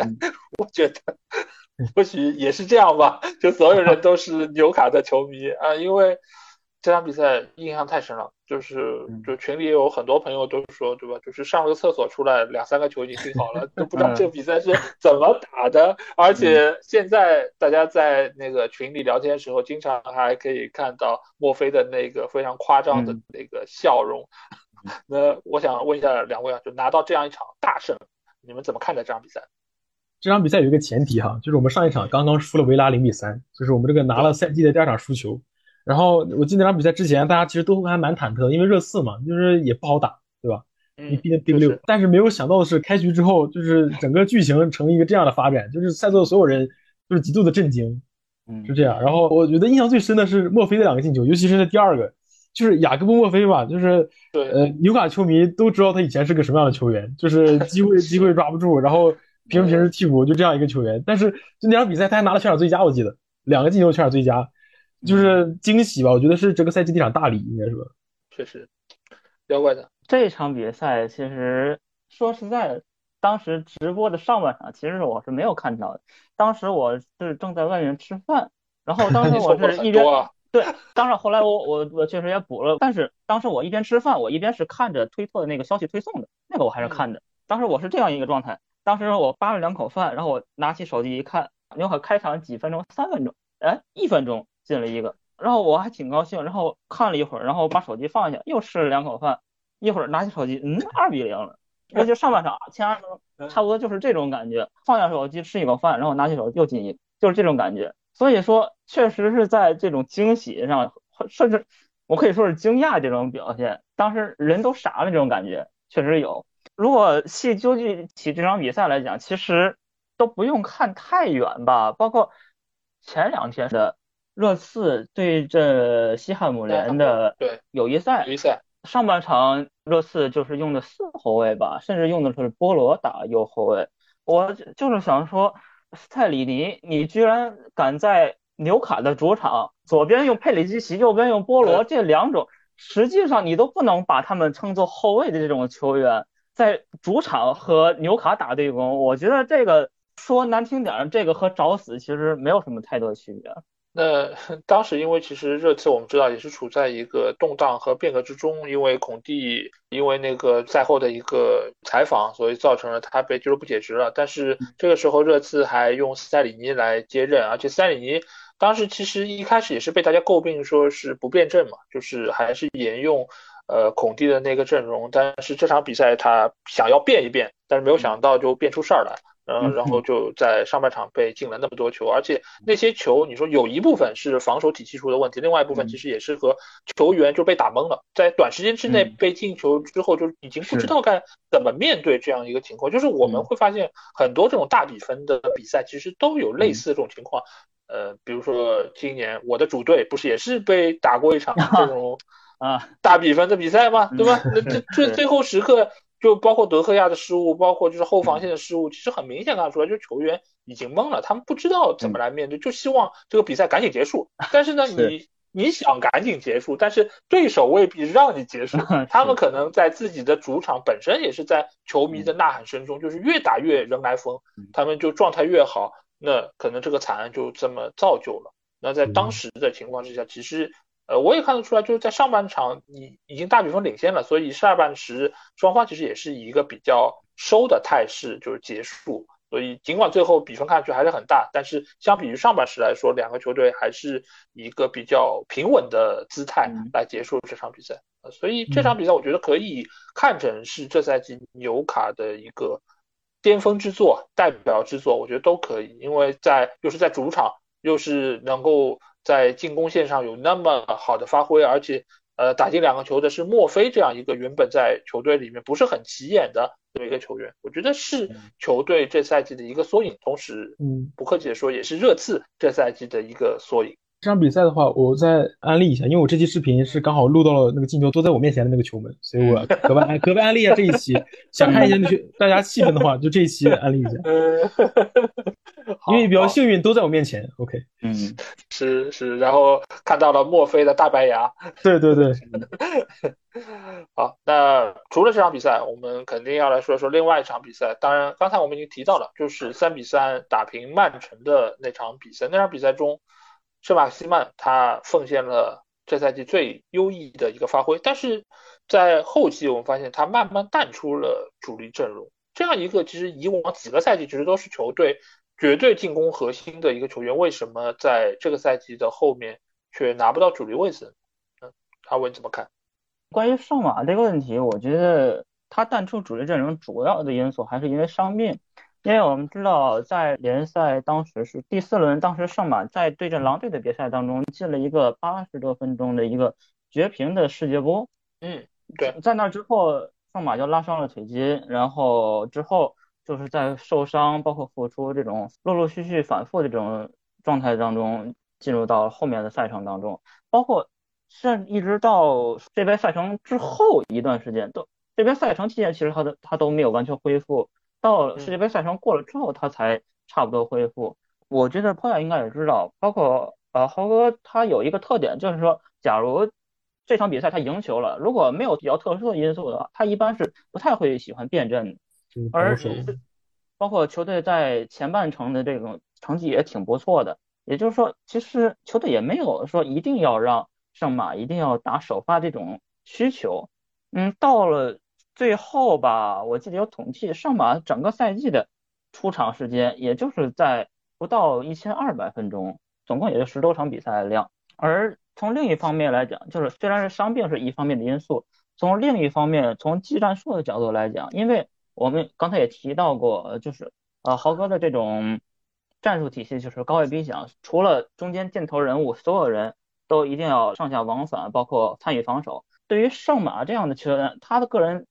特点就是，虽然他经常能贡献一些非常出色的一些过人啊这些表现，但是他个人的体能分配其实是有一些问题的。在一些统计里，就是说，假如他跑的比较多，他的过人效率就会大大下降，这个是有统计的，这可能也是圣马个人特点之一。所以就是说，如果像圣马这样的没有办法长期参与到球队的防守或者来回上下往返的这样球队来讲，其实，在埃迪豪这种战术体系来讲，其实是有一些别扭的，所以这样应该也是圣马在后期逐渐淡出主力阵容的原因之一。那不然呢？你会怎么来看待就是圣马西曼这样的球员，就是在队伍里面的一个发挥？因为是这样，就是我们经常能够在英超联赛里面看到这种过人王。这种过人王的表现，一个代表就是圣马西曼，一个代表就是狼队的特拉奥雷，然后包括其实维拉的那个特拉奥雷，其实也是以往在法甲的表现非常好，也是以过人著称的。包括还有就是以前什么佩佩啊，包括阿扎尔啊，都是法甲出来的过人特别出色的。但是这样的球员非常多，其实到了英超之后都没有办法再重现在法甲那么好的一个发挥，甚至有些球员是根本没有办法。适应英超联赛，拿到球队的先发的位置，那你是怎么来看像圣马这样类型的球员在球队里面使用？其实姚哥刚刚对圣马的这个情况描述其实挺全面的，就是我觉得像这样的球员吧，他明显他不是一个特别团队的一个球员，因为他个人能力比较突出嘛，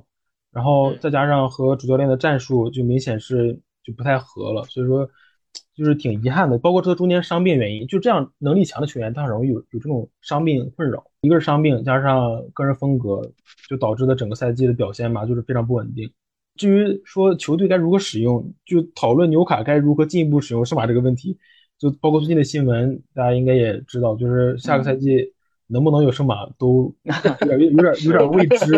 我说实话，我是很伤心的，因为我最开始就是了解圣马的时候，因为我跟圣马同岁，我当时在纽卡读书，扒着窗户看他在球场里秀的时候，我就觉得他跟我同岁，已经是纽卡斯尔这个城市的王了啊！我还是一个破学生，就是这样的感觉。然后。因为那个时候他就是队内完全核心，就是纽卡还在保级的时候唯一的光。对对对，然后包括跟同学也好，网上的交流也好，就是大家都觉得是马就是那种适合在中下游球队当核心，他没法去上到顶级球队这样一个论调。所以我觉得很遗憾，我也很难受，他呃可能要去别的球队这样的事情。确实，因为我觉得像这种类型的球员，就像刚才妖怪说到，就是他如果是更大程度上参与到球队的跑动或者说是防守中，那他的过人能力、他的效用就会下降。这个其实也很好理解，因为每个人的体能就这点，你不是用在过人这样一个非常耗体能的一个项目上，你就是要用在可能防守上、跑动上。那你如果跑得多了，你自然在过人上的能力，因为过人这个事情，说实在话。其实我在之前节目中也说过，一般分两种，一种呢就是靠爆发力、靠速度去硬趟对手，另外一种呢就是靠重心的晃动去晃对手，把对手骗倒之后，我来把你过了。那圣马克西曼基本上就属于那种以爆发力、速度来见长的这一类过人王。那这种过人方式其实是非常耗体能的。这个怎么来理解呢？就如果你是打游戏，打那种什么赛车游戏，你如果去那种街机房，它有那种什么 turbo 键。就是你过一段时间，你有一个 turbo 一按，啪，你就可以飙出去。那但是呢，你这飙完之后呢，这个下一次 turbo 就可能要过一段时间要蓄个力。基本上圣马的这个过人就是这样的一个类型。那也致使他如果是非常多次的发挥他过人能力的话，使得他的体能可能不足以支撑整个九十分钟，很多时候就可能七十分钟就要被换下了。那这个对于球队来说，可能就。觉得你这个人的效用没有被最大的发挥，但如果你像以往的纽卡，可能在降级区徘徊，那队伍里面没有一个特别好的进攻模式情况下，这种爆点球员，尤其圣马，我觉得比特拉奥雷好在哪里？就是他的终结能力要更强，就他在过了对手之后，他内切之后，他的射门的准心要比特拉奥雷要好很多，所以他是能够完成真正所谓一条龙的这些任务。但是这个其实还是对于球队有比较大的一个消耗，一方面是你的进攻手段过于单一，另外一方面就是你的体能没法得到保障，呃，所以就这样的球员，你如果是球队呃成绩比较差的，那可能还能用一用，就像过往可能水晶宫的扎哈也是这样的一个类型。但是如果你的球队成绩已经是慢慢提升了，已经进入到上半区，甚至于要打欧战了，那肯定是要以球队的整体发挥来作为一个优先的考量。那圣马的一个地位肯定是会慢慢的边缘化，除非你是像阿扎尔过往在切尔西时候的阿扎尔这样，又有过人，又有射门，体能还充沛，还有跑动，那确实那就不是圣马这个级别的球员了，他可能已经是进入到世界前五、前三的这么一个档次。那现在我们知道，就是圣马很有可能会去到沙特联赛，会离开纽卡这样的一个球队。那二位对于这个有什么样的看法呢？我想先补充一下刚刚一点，我们刚刚讨论一些关于技术方面嘛，嗯，就是我想说一下圣马的这个过人对于观众的情感方面，因为我当时十四场不胜，我基本都在现场嘛，我那很痛苦那个时候，就是球队根本就不赢球，但是大家球迷的精神支柱就是看圣马克西曼过人，看他带球，真的太精彩了。我说实话，他他过人真的真的非常精彩，就是速度、动作就值回票钱。我说就就这么说。至于他去沙特吧，我我我很惋惜，就是我觉得他才。二十五岁，二十六岁吧，二十六岁，对，二十六，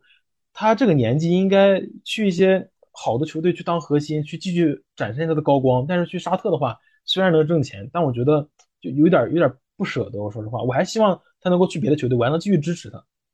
嗯，这样。但如果去沙特的话，可能我也会看，但是就脱离五大联赛了嘛，就是这个还是很遗憾。我说实话，真的很遗憾。如果真去了，尽管现在沙特要把自己联赛做成所谓第六大联赛，但是这个第六大联赛一来，它并不在欧洲的范围之内，他就算打得再好，他也没法参加欧冠。就是这个里面绝大多数球员其实还是沙特的本土球员。就整体的这个竞争的环境能力上面还是有所缺失啊，所以确实圣马，我觉得离开纽卡还是蛮可惜的。而且刚才普亚说到一点，就是除了他在场上这个过人非常的过瘾之外，当时因为圣马他那个头巾，我觉得也是他的一个亮点，就是对，只是现在已经不允许就包头巾了，所以这个赛季其实没有办法能够看到他那个什么 LV 啊，其他那些奢侈品的那些头巾，还是挺帅的。对对，我觉得非常有型，就是。有一些我就不点名了，有一些非洲球员头上包这个头巾，你会感觉有点有点脏兮兮的，有点不是那么好看，不是那么美观。但是圣马你会觉得他这个头巾包的还是很潮，你会觉得还是比较赏心悦目。嗯，所以这点来说，我觉得就是他是一个很出色的一个就是秀者，是一个娱乐观众的这么一个存在。嗯，所以他的离开，我觉得对于纽卡的整个的就是市场号召力，我不知道是不是会有点影响啊。但是最起码作为我这样的中立球迷来说，我觉得没有了他，嗯，纽卡的比赛或许会没有那么好看。那这个赛季除了圣马克西曼的表现啊，另外一个我觉得就要提一提阿尔米隆啊。阿尔米隆过往其实给我的印象可能是一个很勤勉的球员，但是他在场上的把握机会能力，呃，一直不是特别的理想。但是这个赛季。他突然之间就爆发了，那你们觉得是什么样的一个契机造成了就是他有这么好的表现？但是呃，另外一方面又是他经过了这一段高光之后又回归了平淡，呃，这些是怎么造成？关于阿尔米隆最开始表现出色这一点，其实我觉得还是和本赛季的艾迪豪打造的这种高位逼抢战术有关。我记得是是也可能是在我翻译的文章里，其中有提到过。就是说，呃，埃迪豪还在伯恩茅斯的时候，当时他就非常欣赏阿尔米隆了。虽然阿尔米隆当时的表现，就是说从助攻啊、进球数据上来讲，可能没有那么耀眼，但是可能当时其实埃迪豪就看出了阿尔米隆身上非常适合这种高位逼抢战术这种特质，包括阿尔米隆非常勤勤恳恳的奔跑呀这种。另外一点必须要提到，就是包括本赛季，因为特里皮尔虽然是在去年冬窗来到了球队，但是后来没踢几场比赛，他就因为骨折几乎赛季报销。也就是说，对于特里皮尔参与到球队战术体系当中，其实算是本赛季刚开始头一次。尤其是包括吉马良斯的存在，事实上在很多比赛当中，阿尔米隆、嗯特里皮尔和吉马良斯这三个人是在纽卡的右路形成了一个非常稳定的一个进攻三角小组。也就是说，通过这三个人之间的不停的传克宝配合，我觉得应该是促成了阿尔米隆去年十月份能拿到了一个赛季最佳球员的这种高光的表现。嗯，至于老爷你刚才说的，就是这个之后他表现慢慢趋于平淡，这一点其实我觉得啊，可能你从数据上来看，进球数上这来看，可能确实看上去会差一点，但是在我看来。实际上，阿尔米隆在战术层面上，其实它的重要性其实还是非常重要的。虽然可能最后的终结不是在阿米隆的右路完成的，但是他在他包括特里皮尔、基马良斯他们在右路这种配合，也确实能帮助球队在中，包括在中路，包括在左路也有很大的帮助。另外一点，我可能需要提到的，可能确实是阿米隆的一个个人的一个问题，就是在于阿米隆他属于偏残脚。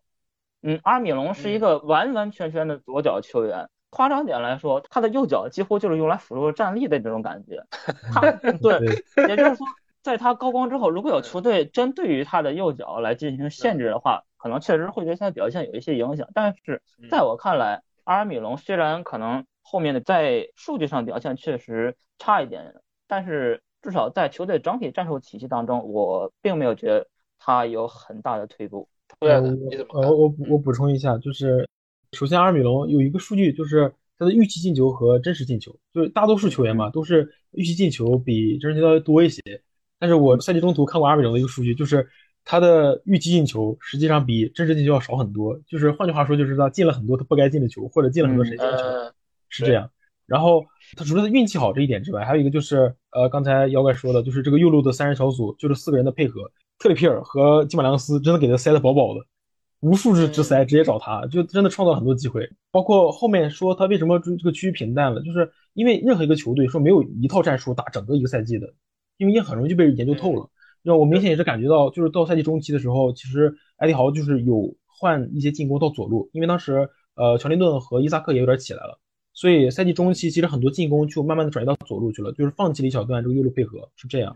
因为一开始的话，我主要说的这个平淡和高光是基于他的进球数据，这也是因为我在 FPL 里面一度是就持有阿尔米隆的人非常多，所以在后半赛季基本上就都把他抛售了。这个为什么抛售就是不进球了，所以这个就是我得出平淡的一个原因。当然，在战术层面上，就是不管进不进球，其实球员的作用都是很重要的。而且我一直的一个观点就是，球队赢球、球队输球，其实都是整个球队的一个成功或者失败，而并不是说哦，这个球员进球了，但是球队输球了，他就没输。这个其实，在很多的就是球迷论战中也会出现。但其实你要知道，就是球队只要赢球，每个球员都是发挥了他们该有的作用。即便阿米隆可能没有进球，不是由他来终结这一次进攻。但是这个其实也可以看成是他在前场逼抢，他在前场前场串联，他在前场发挥了他该发挥的作用，才造成了这一切。因为就像刚才普亚说到，就是下半赛季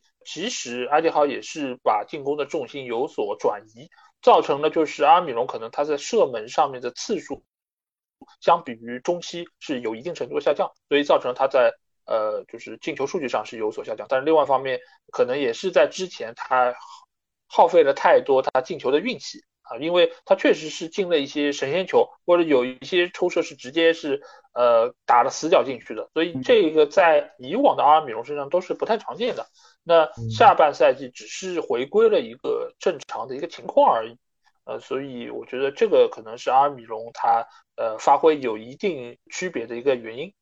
那在这个里面，其实为什么会有这样一个区别？很大程度上还是和伊萨克的出场有关系。因为伊萨克在来到球队之后，之前是有过一段伤病，后来他是拿到了主力位置，而且这个主力位置是他和卡伦威尔逊之间是有过不断的这个交替，而且之后啊，威尔逊因为状态好，所以。威尔逊打到中锋位置，伊萨克甚至有时候会打到左边路去完成他更多的进攻的贡献。而且印象很深的就是他打埃弗顿那场比赛，就是沿着边路有非常漂亮的一个突破，然后切到底线之后把球传进来，这一系列的动作非常的流畅，这个根本不像是一个身高这么高的球员能够做得出来的这么一个带球的一个动作。那。我想问一下二位，就是你们怎么看伊萨克和卡伦威尔逊这两个球员在中间场的这个作用？那未来的话，他们能够在球队里面共存吗？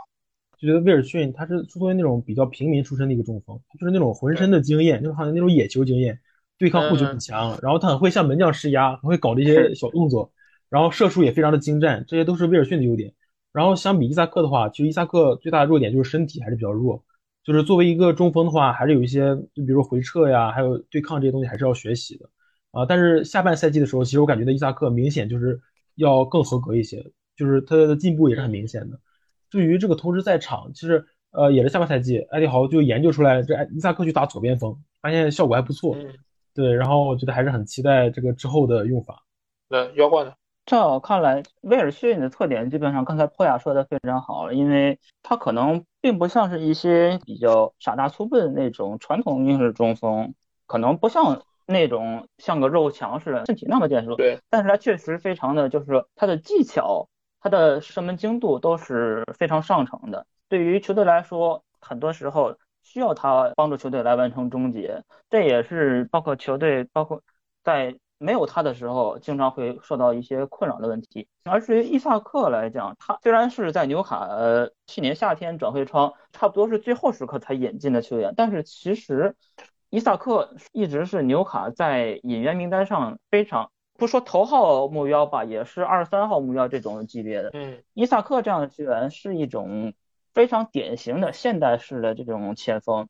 刚才老也说他身材比较高大。我们说的现代前锋能跑能冲能抢，就是这样的球员。但是伊萨克比较难能可贵的就是，虽然他有一米九几的身高，但是包括刚才也说了，古迪逊公园夜空下的舞者嘛，那个进球，他有非常不错的脚下技术以及传球意识。他并不是那种就是说，虽然有些号称跑锋的球员，但是他也不是那种只能顶在最前面。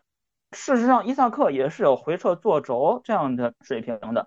对于球队来讲，他其实不只是包括引进他的时候，球队的想法也是，并不是局限于他一定虽然看上去可能个子高呀，就一定要让他打中锋，没有这种想法。当时引进伊萨克的时候，球队的想法就是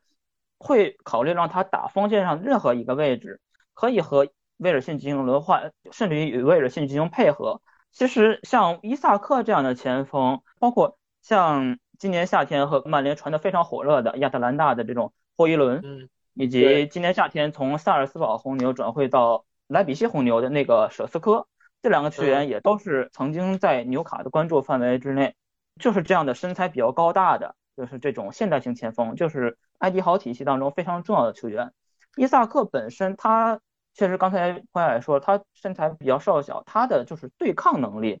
如果你是让伊萨克这样的球员去直接和一些传统的英式中卫，这种英国大理石的这种中卫进行对抗的话，我觉得这个就是有属于大材小用，有点非常浪费的时候。也就是说，在埃迪豪体系当中打八号位球员，包括像若埃林顿，包括有时候会是威洛克，有的时候是朗斯塔夫这样的球员。他们会经常前冲到禁区里面，这个时候他们的前冲就会帮助伊萨克带走一部分球员的注意力，帮他分担一定的对抗。这个时候伊萨克就能很好的发挥出他的技术，包括他的视野。只要有球员能帮助他分担一定的压力，他就能在很大程度上盘活球队的整体进攻。尤其是伊萨克本身，因为他的身材非常高大，所以他的身高腿长。当他出现在前场的时候，包括他的技术非常出色。就是说，能够很好的保护到他脚下的球权，能够帮助球队的其他球员分担更多的压力，这个是对于埃迪豪整体的战术来讲非常重要的呃作用。未来如何使用，其实都不用谈到未来，其实包括本赛季的后半程，埃迪豪其实已经差不多研究出来了伊萨克和威尔逊互相之间的配合或者轮换这样的作用。我觉得未来的话。虽然可能随着年龄来讲，威尔逊可能会逐渐的淡出主力阵容，可能伊萨克会更多的顶到前锋的位置上来讲，但是我觉得球队需要一些完成终结的时刻，可能也会让威尔逊从替补席上上来和伊萨克进行更多的配合，可能会对前场进攻有更多的帮助。是因为伊萨克他是更加全面的一个球员，所以他其实打到边路、打到中路都是能够有不同的作用。而且尽管身高很高，但是他其实控球的能力还是非常强。就你想轻易从他脚下把球抢下来，不是特别容易的一件事儿。而卡伦威尔逊呢，是属于那种强点型的这种前锋，他是依靠他的速度、他的嗅觉，能够在禁区里面找到很好的机会。这种球员其实是。球感更好，就是更难能可贵的，但是受限于他之前受过重伤，然后包括现在的年纪也比较大一点了，所以就是造成了未来他肯定是要慢慢淡出球队的这个主力阵容。那在这个过程里面，伊萨克肯定会未来有更多的这个使用的可能性，而且他确实在中前场各个位置都能打。所以这两个球员可能在未来不会像这个赛季一样再有那么多的可能竞争关系，可能是一个更大程度上相辅相成的关系。嗯，可能威尔逊替补上来踢一段，然后发挥他抢点能力强、嗅觉好的这么一个优势，然后在最后时刻来冲一冲。那这个时候伊萨克可能会从中锋位置打到边上，或者说替补下场都有可能。那这个时候其实是两种完全不同的使用方式了。而不是像这个赛季可能两个人同时上场，让威尔逊在中路，然后伊萨克在边路，呃，这个可能是某种程度上一个过渡的用法。那在经过这一整个赛季的比赛之后啊，那肯定是有一些球员是会让你们觉得特别的惊艳啊。那这里面你们觉得谁是你们这赛季觉得表现最好的球员？你既然谈到经验的话，那肯定是基于大家心里的预期。那我觉得最惊艳的球员就是阿尔米隆。你既然谈到这个，就要说以前的阿米罗是什么样的。我刚看球的时候，跟朋友们一起聊他，就给他给他两个外号，一个一个叫杰尼龟，另一个叫快乐男孩。就是杰尼龟，因为是脑袋他脑袋圆圆的，就真的很像，真的很很像蒜头王嘛，就是。嗯。然后快乐男孩是因为他不管进球还是丢球失误，他永远都笑着面对镜头，就非常的快乐。他的球风也非常快乐。之前就没有任何人能想到这这个赛季会踢出这样的表现来，所以这个是我觉得最惊艳的。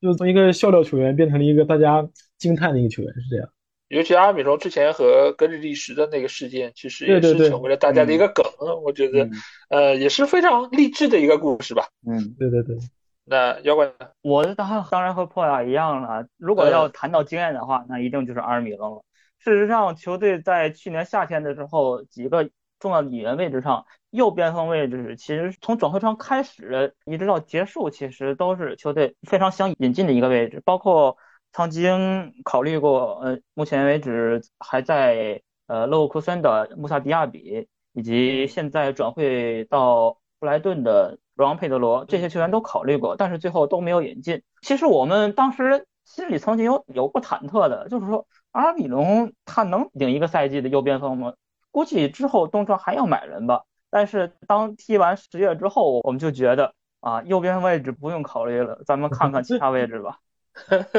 最急阵，嗯，对对对，确实，呃，我觉得阿米隆这个赛季已经不用多说，从赛季中期的时候这么多人呃 f 里面持有他，我觉得已经是一个最好证明。因为过往我觉得纽卡买谁也不会买他，可能买是马克西曼，可能买卡伦威尔逊会比较多一点。但是这个赛季阿尔米隆真的是完成了蜕变，而且从他之后尽管没有进球，呃，他上场这个表现来看，我觉得他仍然是在下个赛季。会有比较稳固的一个主力位置，因为他的年纪还不算特别大，而且就是他整个的这个发挥看出来还能够有更多的潜力来挖掘啊，所以我觉得他的表现是值得被说一说的。那有人好，肯定就有人是比较的一般。那我想问一下，就是队内有谁的表现是比较令你们失望的？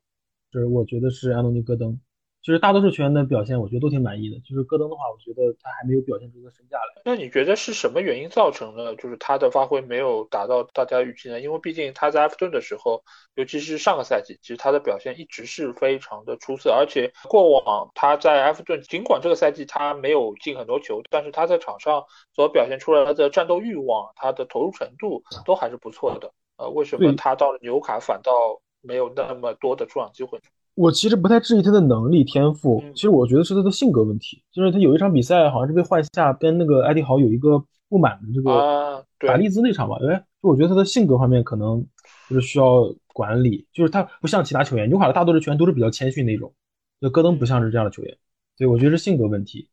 他有点有点着急，想要表现自己，想要兑现价值，就是这个原因。明白，确实是有一些可能比较年少成名的球员会有这样心态上的一些失衡，尤其是在过往的球队里面，他是太子嘛，他所受到的关注和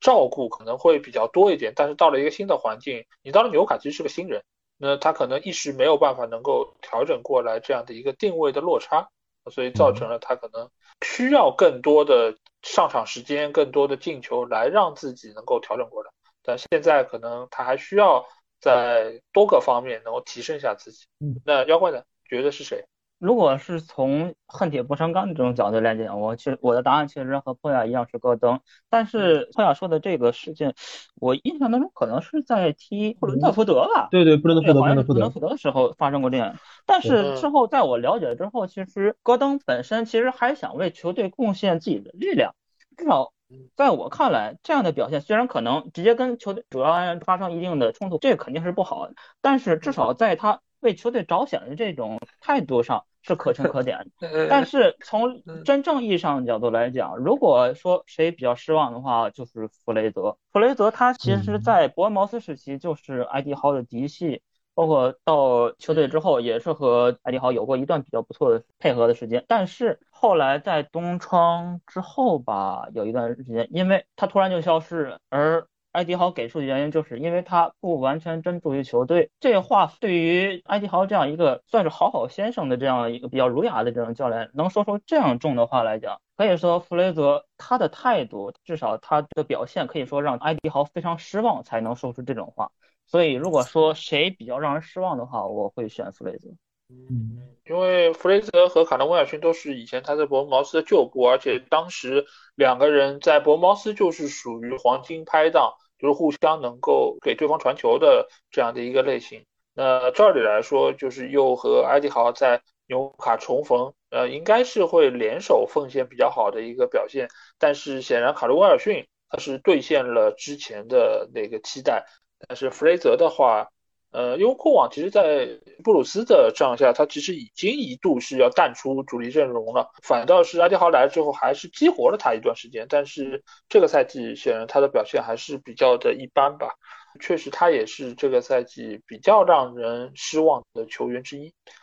那说完了上个赛季的表现，我们来展望一下新赛季吧。因为现在球队的引援其实已经开始，而且已经引入了一个非常重量级的球员啊，那就是来自于 AC 米兰的托纳利。而且这个引援也是引起了很多 AC 米兰球迷的不满，因为托纳利之前对吧，也是和很多球员一样，就是说自己要忠于球队，表忠心，表的比较狠。那这个时候转会了，那自然也会受到比较大的一个反弹啊。那你们觉得托纳利是球队现在急需的补充吗？是不是看好他在下个赛季发挥的？对于上个赛季来讲，尤卡大多数的输球和平局都和中场有关系，都和吉马良斯的缺阵有关系。所以防守型中场是球队可以说是最缺的一个位置。一旦失去了吉马良斯，整个球队就陷入了瘫痪，就是他没有一个大脑了，就只有单核特里皮尔在场上。所以这个引援当然是 OK 的。我当然是很期待他的发挥了。然后至于托纳利的话，我平时不太看意甲，所以对这个球员的了解不是特别多，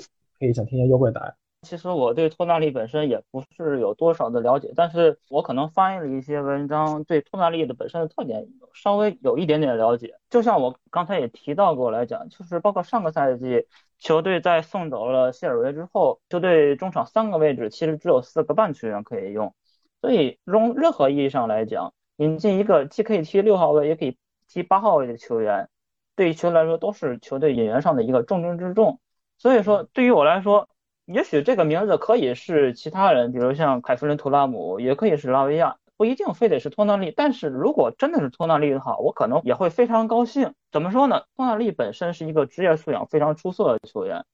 其次，他看有一些 AC 米兰球迷来讲，他其实很多时候。既可以退到六号位，就是充当一个防守型球员，也可以呃前提到八号位位置上去。对于球队来说，他和吉马良斯是可以一个互补性的，就是说两个人可以同时一个人前插，一个人拖后保护，这种都是可以互相换位置的。就像刚才破亚说的，上赛季我印象当中，吉马良斯联赛当中一共缺席了六场比赛，纽卡没有拿到一场胜利。这对于上赛季球队的胜利来讲，嗯，可以看出来基马良斯对球队的重要性。也就是说，引进了托纳利之后，这样一个职业素养出色、跑动能力也非常出色的球员来讲，对于球队的中场呃位置的补充有非常大的作用。因为对托纳利了解毕竟还是有限，我不一定敢打包票，就是说托纳利一定会成为一笔比较惊艳的交易。但是，我认为在埃迪豪的体系之下，他成为一个。合格对得起他的转会费的这种合格的交易可能性是非常大。嗯，因为托纳利，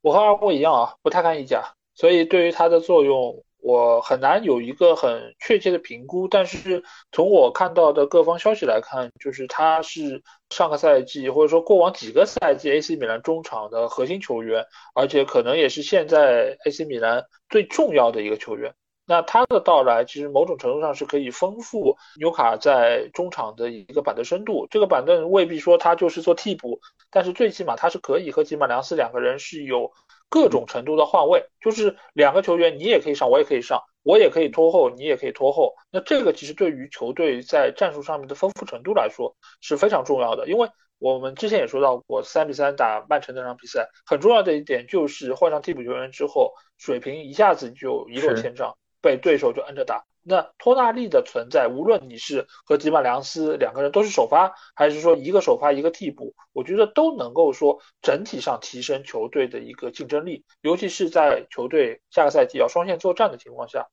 托纳利又是一个有丰富的欧冠经验的球员，是，那这个对于球队来说是非常重要的一个补充。那至于他能不能够适应英超联赛，我觉得。这个我们可以更期待一下，因为从过往就是呃球队呃就是意甲球员来到英超的这个表现来说，有成功的也有失败的。但是在对于就是中场中路的这个选手来说，我觉得呃像托纳利这样一个就是身体条件也比较出色的球员，我觉得应该是能够有比较好的一个适应性啊。我也是期待他未来的一个发挥，而且现在从整个纽卡的中场的配置来看。我觉得已经是具备了一个强队该有的一个水准。那接下去来说两个就是转会的传闻吧。一个传闻最近有说啊，那不勒斯的非常优秀的一个边锋球员，名字太长了，我一直读不清楚，那就 K K 吧。那 K K 有可能会来到纽卡，当然他这个报价好像挺高的，七八千万吧。当时是有这，当然就很多了解那不勒斯的人来说，德劳要价一般就是一个亿起，对吧？七八千万可能这个价格已经要低了。那你们对于这样一个传闻怎么看呢？你们觉得成型的可能性大吗？我认为是零吧。哦，虽然可能有点冒昧，但是事实上这一个传闻在我在的一个纽卡群当中其实也是有过讨论的。但是实际上纽卡要引进那不勒斯 KK 这个消息，虽然可能看上去各大媒体都集中报道了，但是事实上归根结底，嗯，包括你从天空体育当中看。它有这样的一则消息，但是你点进天空体育的这个新闻之后，你可以看到它是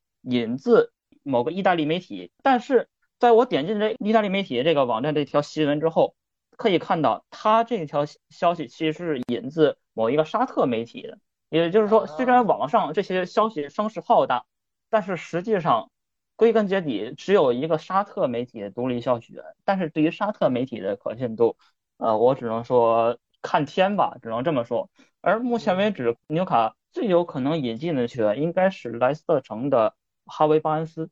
那确实，因为我们知道意大利也好，或沙特也好，就很多这种厕所报嘛。那厕所报的话，他们生存的来源就是制造一些虚假的传闻，然后让球迷嗨一嗨，来买他们的报纸，订阅他们的这个杂志什么的。因为 KK 确实在上个赛季的表现非常出色。所以他很容易和各大豪门球队或者财力比较雄厚的球队联系在一起。那假如就是真的这个传闻是有，那就现在的就是纽卡转会资金来说，他还有余量来引进这个级别的球员吗？应该没有了，应该是不够，对，应该是不够了。是的，是的，因为其实从一开始就是纽卡在转会窗刚打开那个阶段，说他们的转会预算大概是在八千万左右，我没记错的话，应该是七千五百万到一个亿，差不多这个范围。那这个其实已经是在买了托纳利之后，这个余量其实已经并不太多，你真的可以再买的球员，可能也就是。大概五千万已经到顶了吧，我觉得是这样的一个程度，差不多吧，应该。除非你再卖出一些球员，但是纽卡的球员普遍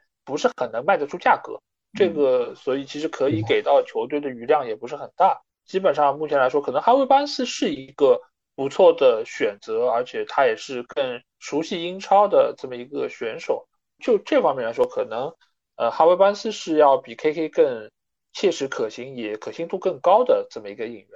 那另外还有一个传言，就是个老传言了。这个传言也是被埃迪豪公开就是否认过的。当然，这是非常多球迷的一个美好的愿望，就是 C 罗能不能够来到纽卡啊？因为呃，大家都是沙特的财团呃，就背后的金主。然后呃，之前也是说要看纽卡是不是能够拿到欧冠资格。如果能够拿到欧冠资格，C 罗就有可能安度陈仓，能够再回到。英超，然后能来打欧冠，再刷一刷欧冠的数据，那你们觉得这方面可能性高不高？这个是已经是不太可能了。然后，如果说探讨多的可能性的话，就是希望 C 罗来扩大纽卡的名气嘛，然后来卖一下球衣啊，就这样。但是实际上他一个是不适应埃迪豪的战术，然后另一个是也不一定好提供这些跑动了。那我觉得还是不太可能的。而且现在好像 C 罗也是公开已经，因为我们这个提纲出的比较早啊，因为那个最近好像我看到一个新闻，就是说 C 罗公开表示他已经不会再回到欧洲踢球，而且后面还拖了一句，对吧？就是沙特联赛是要比美职联更好的一个联赛，所以就基本上他自己已经把这个路给断了。所以 C 罗的粉丝，你们就安安心心的去第六大联赛看罗总裁的表现就好了。啊，所以这个事儿，我觉得其实他不来纽卡，其实对于双方都好。就是对于纽卡来说，我觉得现在 C 罗其实也很难能够达到俱乐部的这个要求，而且他一旦来了之后，影响力肯定是增加了，但是可能也会某种程度上影响到更衣室，某种程度上影响到球队的团结啊。所以我觉得这个就是已经进入到职业生涯晚期了，那就安安心心赚钱就好了。这个数据的事儿。其实自打梅西拿了世界杯，这个数据就不要再比了，这个这已经没有太大的意义了。说到这个，我想补充一个观点，就是说到这个沙特联赛，就有一些人说沙特联赛可以通过把球员买到沙特来，然后再便宜租借给纽卡来操作一下，因为这样根本就不违反这些禁令。也有一些朋友跟我讨论这个问题，就是我想听一下两位会怎么考虑这个。理论上其实是可行，至少在理论上是可行，但是实际操作上来讲，我觉得怎么说呢？英超联赛官方他应该也不是吃素的。你如果真的做的这么明目张胆的话，也许英超联赛不会直接给你说这样不好，这样不可以。但是你真的英超联赛那边直接给你穿小鞋吗？对，因为其实我觉得纽卡这个球队从现在来看。已经是受到了英超联盟的重点关注。你做任何违规的，或者说涉嫌违规的事儿，其实都有可能受到警告，甚至于他会有各种各样的调查来针对你这个球队。所以纽卡其实，在沙特财团收购之后，其实一直以来做事都很低调，为的就是不要引起不必要麻烦。而且另外一方面呢，就是曼城其实在之前已经基本上把能做的违规的事儿 都已经做的差不多了，现在程度上可以留给纽卡的余地也很有限。呃，你如果是真的像刚才说的这样啊，先沙特球队先签，然后再租，那对于沙特联赛，它本身现在也要打造第六大联赛，那它图什么呢？而且能够有能力签得下。这些超级巨星的这种球队本身在沙特来说也比较少，尽管他用的都是背后的一个国有资金，但是这个其实对他们来说有一点点就不值当吧？就这个事儿，就从逻辑上来说，我觉得不太合拍，而且真的实施的话，对于球队来说也是弊大于利的一个事儿，而且也是和我们刚才说到整个俱乐部的一个运营的整体思路是违背的。嗯，所以我不认为这个事儿有发生的可能性。那在说完了引援方面，那接下去我们肯定要来聊一聊，就是下个赛季，你们觉得球队还应该在哪些方面有一些补充呢？我觉得最后的遗憾就是两个边后卫了，嗯，因为到目前不太有传言，就是能感觉这个赛季能买到边后卫，像丹伯恩和塔加特其实都还有点遗憾，就是感觉缺那么一点，对于这个位置上。然后特里皮尔是很顶级了，但是他缺一个接班人。那个阿什比是前两天热身赛是登场，昨天热身赛好像登场了。还进了一个对对，还进球了，对，就是不知道能不能接得上班儿，是这样。觉得唯一的遗憾就是边后卫了。嗯，而且从现在你们的资金体量来说，基本上应该也没有可能是有新的引援了。嗯，所以基本上就是现有这批人，内部挖潜，就看看能不能够撑得下来这个赛季。但是从现在可能性来说，因为你们是双线作战嘛，这其实比赛压力还是会比较大，尤其是特里皮尔这一侧，呃，一方面就是他的。替补可能实力不是那么够，另外一方面，可能特里皮尔他本身在年纪上也是在慢慢上去，每过一个赛季，你都说不清楚他在下一赛季还能够有几成的这个能力保存下来，是所以对，所以这个方面可能是比较大的一个就是隐患吧，我觉得，因为这个位置其实对于球员的要求非常高，尤其特里皮尔这种助攻能力非常强的球员，他是需要通吃一条边的，那他前后的往返能力。他就是针对比赛的这个承受的能力，我觉得是不是能够承压得住？因为英超它毕竟有真正的强队，其实没有那么多。你到了欧洲，你分到了纽卡，因为又是第四档嘛，这这个是没办法。你遇到的球队可能是实力都比较强的，那在这个层面上，对方针对你的弱点的打击，可能也是会更加的多一些。所以这个层面上，我觉得是有隐患在中间。是那最后，二位来展望一下下赛季的纽卡吧。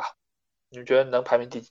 这个我就是希望能够欧冠能够小组出线，然后能够打一个强敌，比如那个黄萨人这样的，然后英超能够保住前四，我就很满意了。然后，然后还有一点就是看今年英超各队的引援，我觉得今年会更难踢。我的话，下赛季联赛只要能在五到八名，就是我可以接受的预期的排名。因为在我看来，像曼城、利物浦和阿森纳这三支球队，应该基本上可以锁定下赛季的欧冠资格席位。但是，因为下下个赛季好像欧冠是要进行改革的，如果本赛季的英超的对欧战成绩如果比较出色的话，下赛季的话，英超是有可能有五个欧冠资格名额的。也就是说，在我认为的这三支一定进欧冠的三支球队以外，还有两个名额。在我看来，像你老爷你的主队曼联，以及有埃梅里整体可以调教一一整个季前赛的维拉啊，以及当然，我觉得应该还有我们，以及像波切蒂诺的切尔西，这四支球队应该是下赛季剩下两个名额的一个比较有力的竞争者。我认为是这样的话，也就是说，最好的话肯定是拿个第四名、第五名，能蹭一个欧冠资格。但是毕竟球队欧战经验实在太少了，也就是说，如果对下赛季的联赛成绩有一定的波动的话，在我看来，五到八名应该算是一个可以接受，并且是在我预期当中的排名。我对纽卡的下赛季其实不算特别乐观啊，因为这个赛季能够进前四一个非常重要的原因还是在于球队的单线作战。那单线作战在下个赛季，球队显然是不具备这个优势条件了。而且，呃，另外有两个所谓 Big 六球队，他们是单线的，就是切尔西还有热刺。那在这个情况之下，其实，呃，纽卡是不是能够比这两个球队表现更好？再加上传统的利物浦、曼城、阿森纳、曼联等等这些球队，其实都是非常有竞争力的。再像，呃，刚才妖怪说到的维拉，维拉其实这个赛季他们。呃，一方面是埃梅里带着完整赛季，而且他们在夏季引援方面其实已经是有了非常不错的两笔引援，蒂勒芒斯还有保托雷斯，其实都是能够很有效的弥补球队现今所存在的问题，而且又是引入了就是新的足球总监，就是蒙奇，这个也是呃和那个埃梅里在过往是有过很不错的合作，所以其实维拉队的竞争力也是很强。再加上布莱顿，布莱顿尽管他们有潜在的就是球员流失的可能性，但是德泽尔比他的执教能力，我觉得还是不容小觑。所以在这方面，今年其实可以争夺欧冠名额的球队，我觉得满打满算可能有差不多小十支吧，对吧？九个或者十个球队，对。所以这个情况之下，今年的竞争的压力可能会比去年更大一点，因为。去年之所以能够进前四，一方面是和纽卡的优异发挥分不开，另外一方面也和有些球队掉队是有比较大的关系。那这个赛季那些强队还会有这样的一个掉队情况吗？这个其实都不太好说。呃，所以我对于纽卡的预估啊，我觉得大概是在第六左右，有可能第六，也有可能第七。呃，可能和妖怪的这个预测更接近一点。对，当然对于。呃，纽卡的欧冠来说，我估计有可能能小组出线，因为对于纽卡来说，第一次打欧冠，那显然球队对于这件事情的一个认真程度，可能会比一些经常打欧冠的球队要认真一点，啊，所以我觉得或许能够以小组第二，当然这个首先要看抽签的情况，能和哪些球队抽在一起，如果能够抽到一个比较弱一点的，就是小组第一。然后再签运好一点，我觉得真的是有可能能小组出线。但是如果真的小组出线的话，或许球队在联赛的成绩又会受到一定的影响。嗯，所以这方面我不敢对纽卡有太乐观的一个估计。所以大概第六到第七，我觉得大概是这样。好，那今天也是非常高兴和两位纽卡的资深球迷聊了这么多，而且这一期节目我觉得聊的真的非常开心。而且就是对于球队球场内、球场外方方面面，其实基本上都聊到了，应该没有缺掉什么东西吧？我觉得已经是聊得非常的呃，就是透彻，对，而且也比我们预估聊的时间要长一些，对吧？已经接近了 摇滚的那个 deadline 了，对对对，但是说明我们这个时间把控的还是相当不错啊。呃，相信就是很多的听众在听这期节目之后，也会觉得非常过瘾，同时肯定也有一些属于你们的观点想要来说一说。那欢迎大家在我们的评论区留言。呃，当然，如果想要和我直接交流，也可以来加我们的群，只要在微信里面搜索“足球无双”就可以找到，期待你的关注和加入。那再次感谢妖怪还有普雅来到节目之中做客，谢谢谢谢谢谢。好，那这期节目就到这儿。我们下一期的英超赛季盘点节目再见吧，大家拜拜，拜拜拜拜。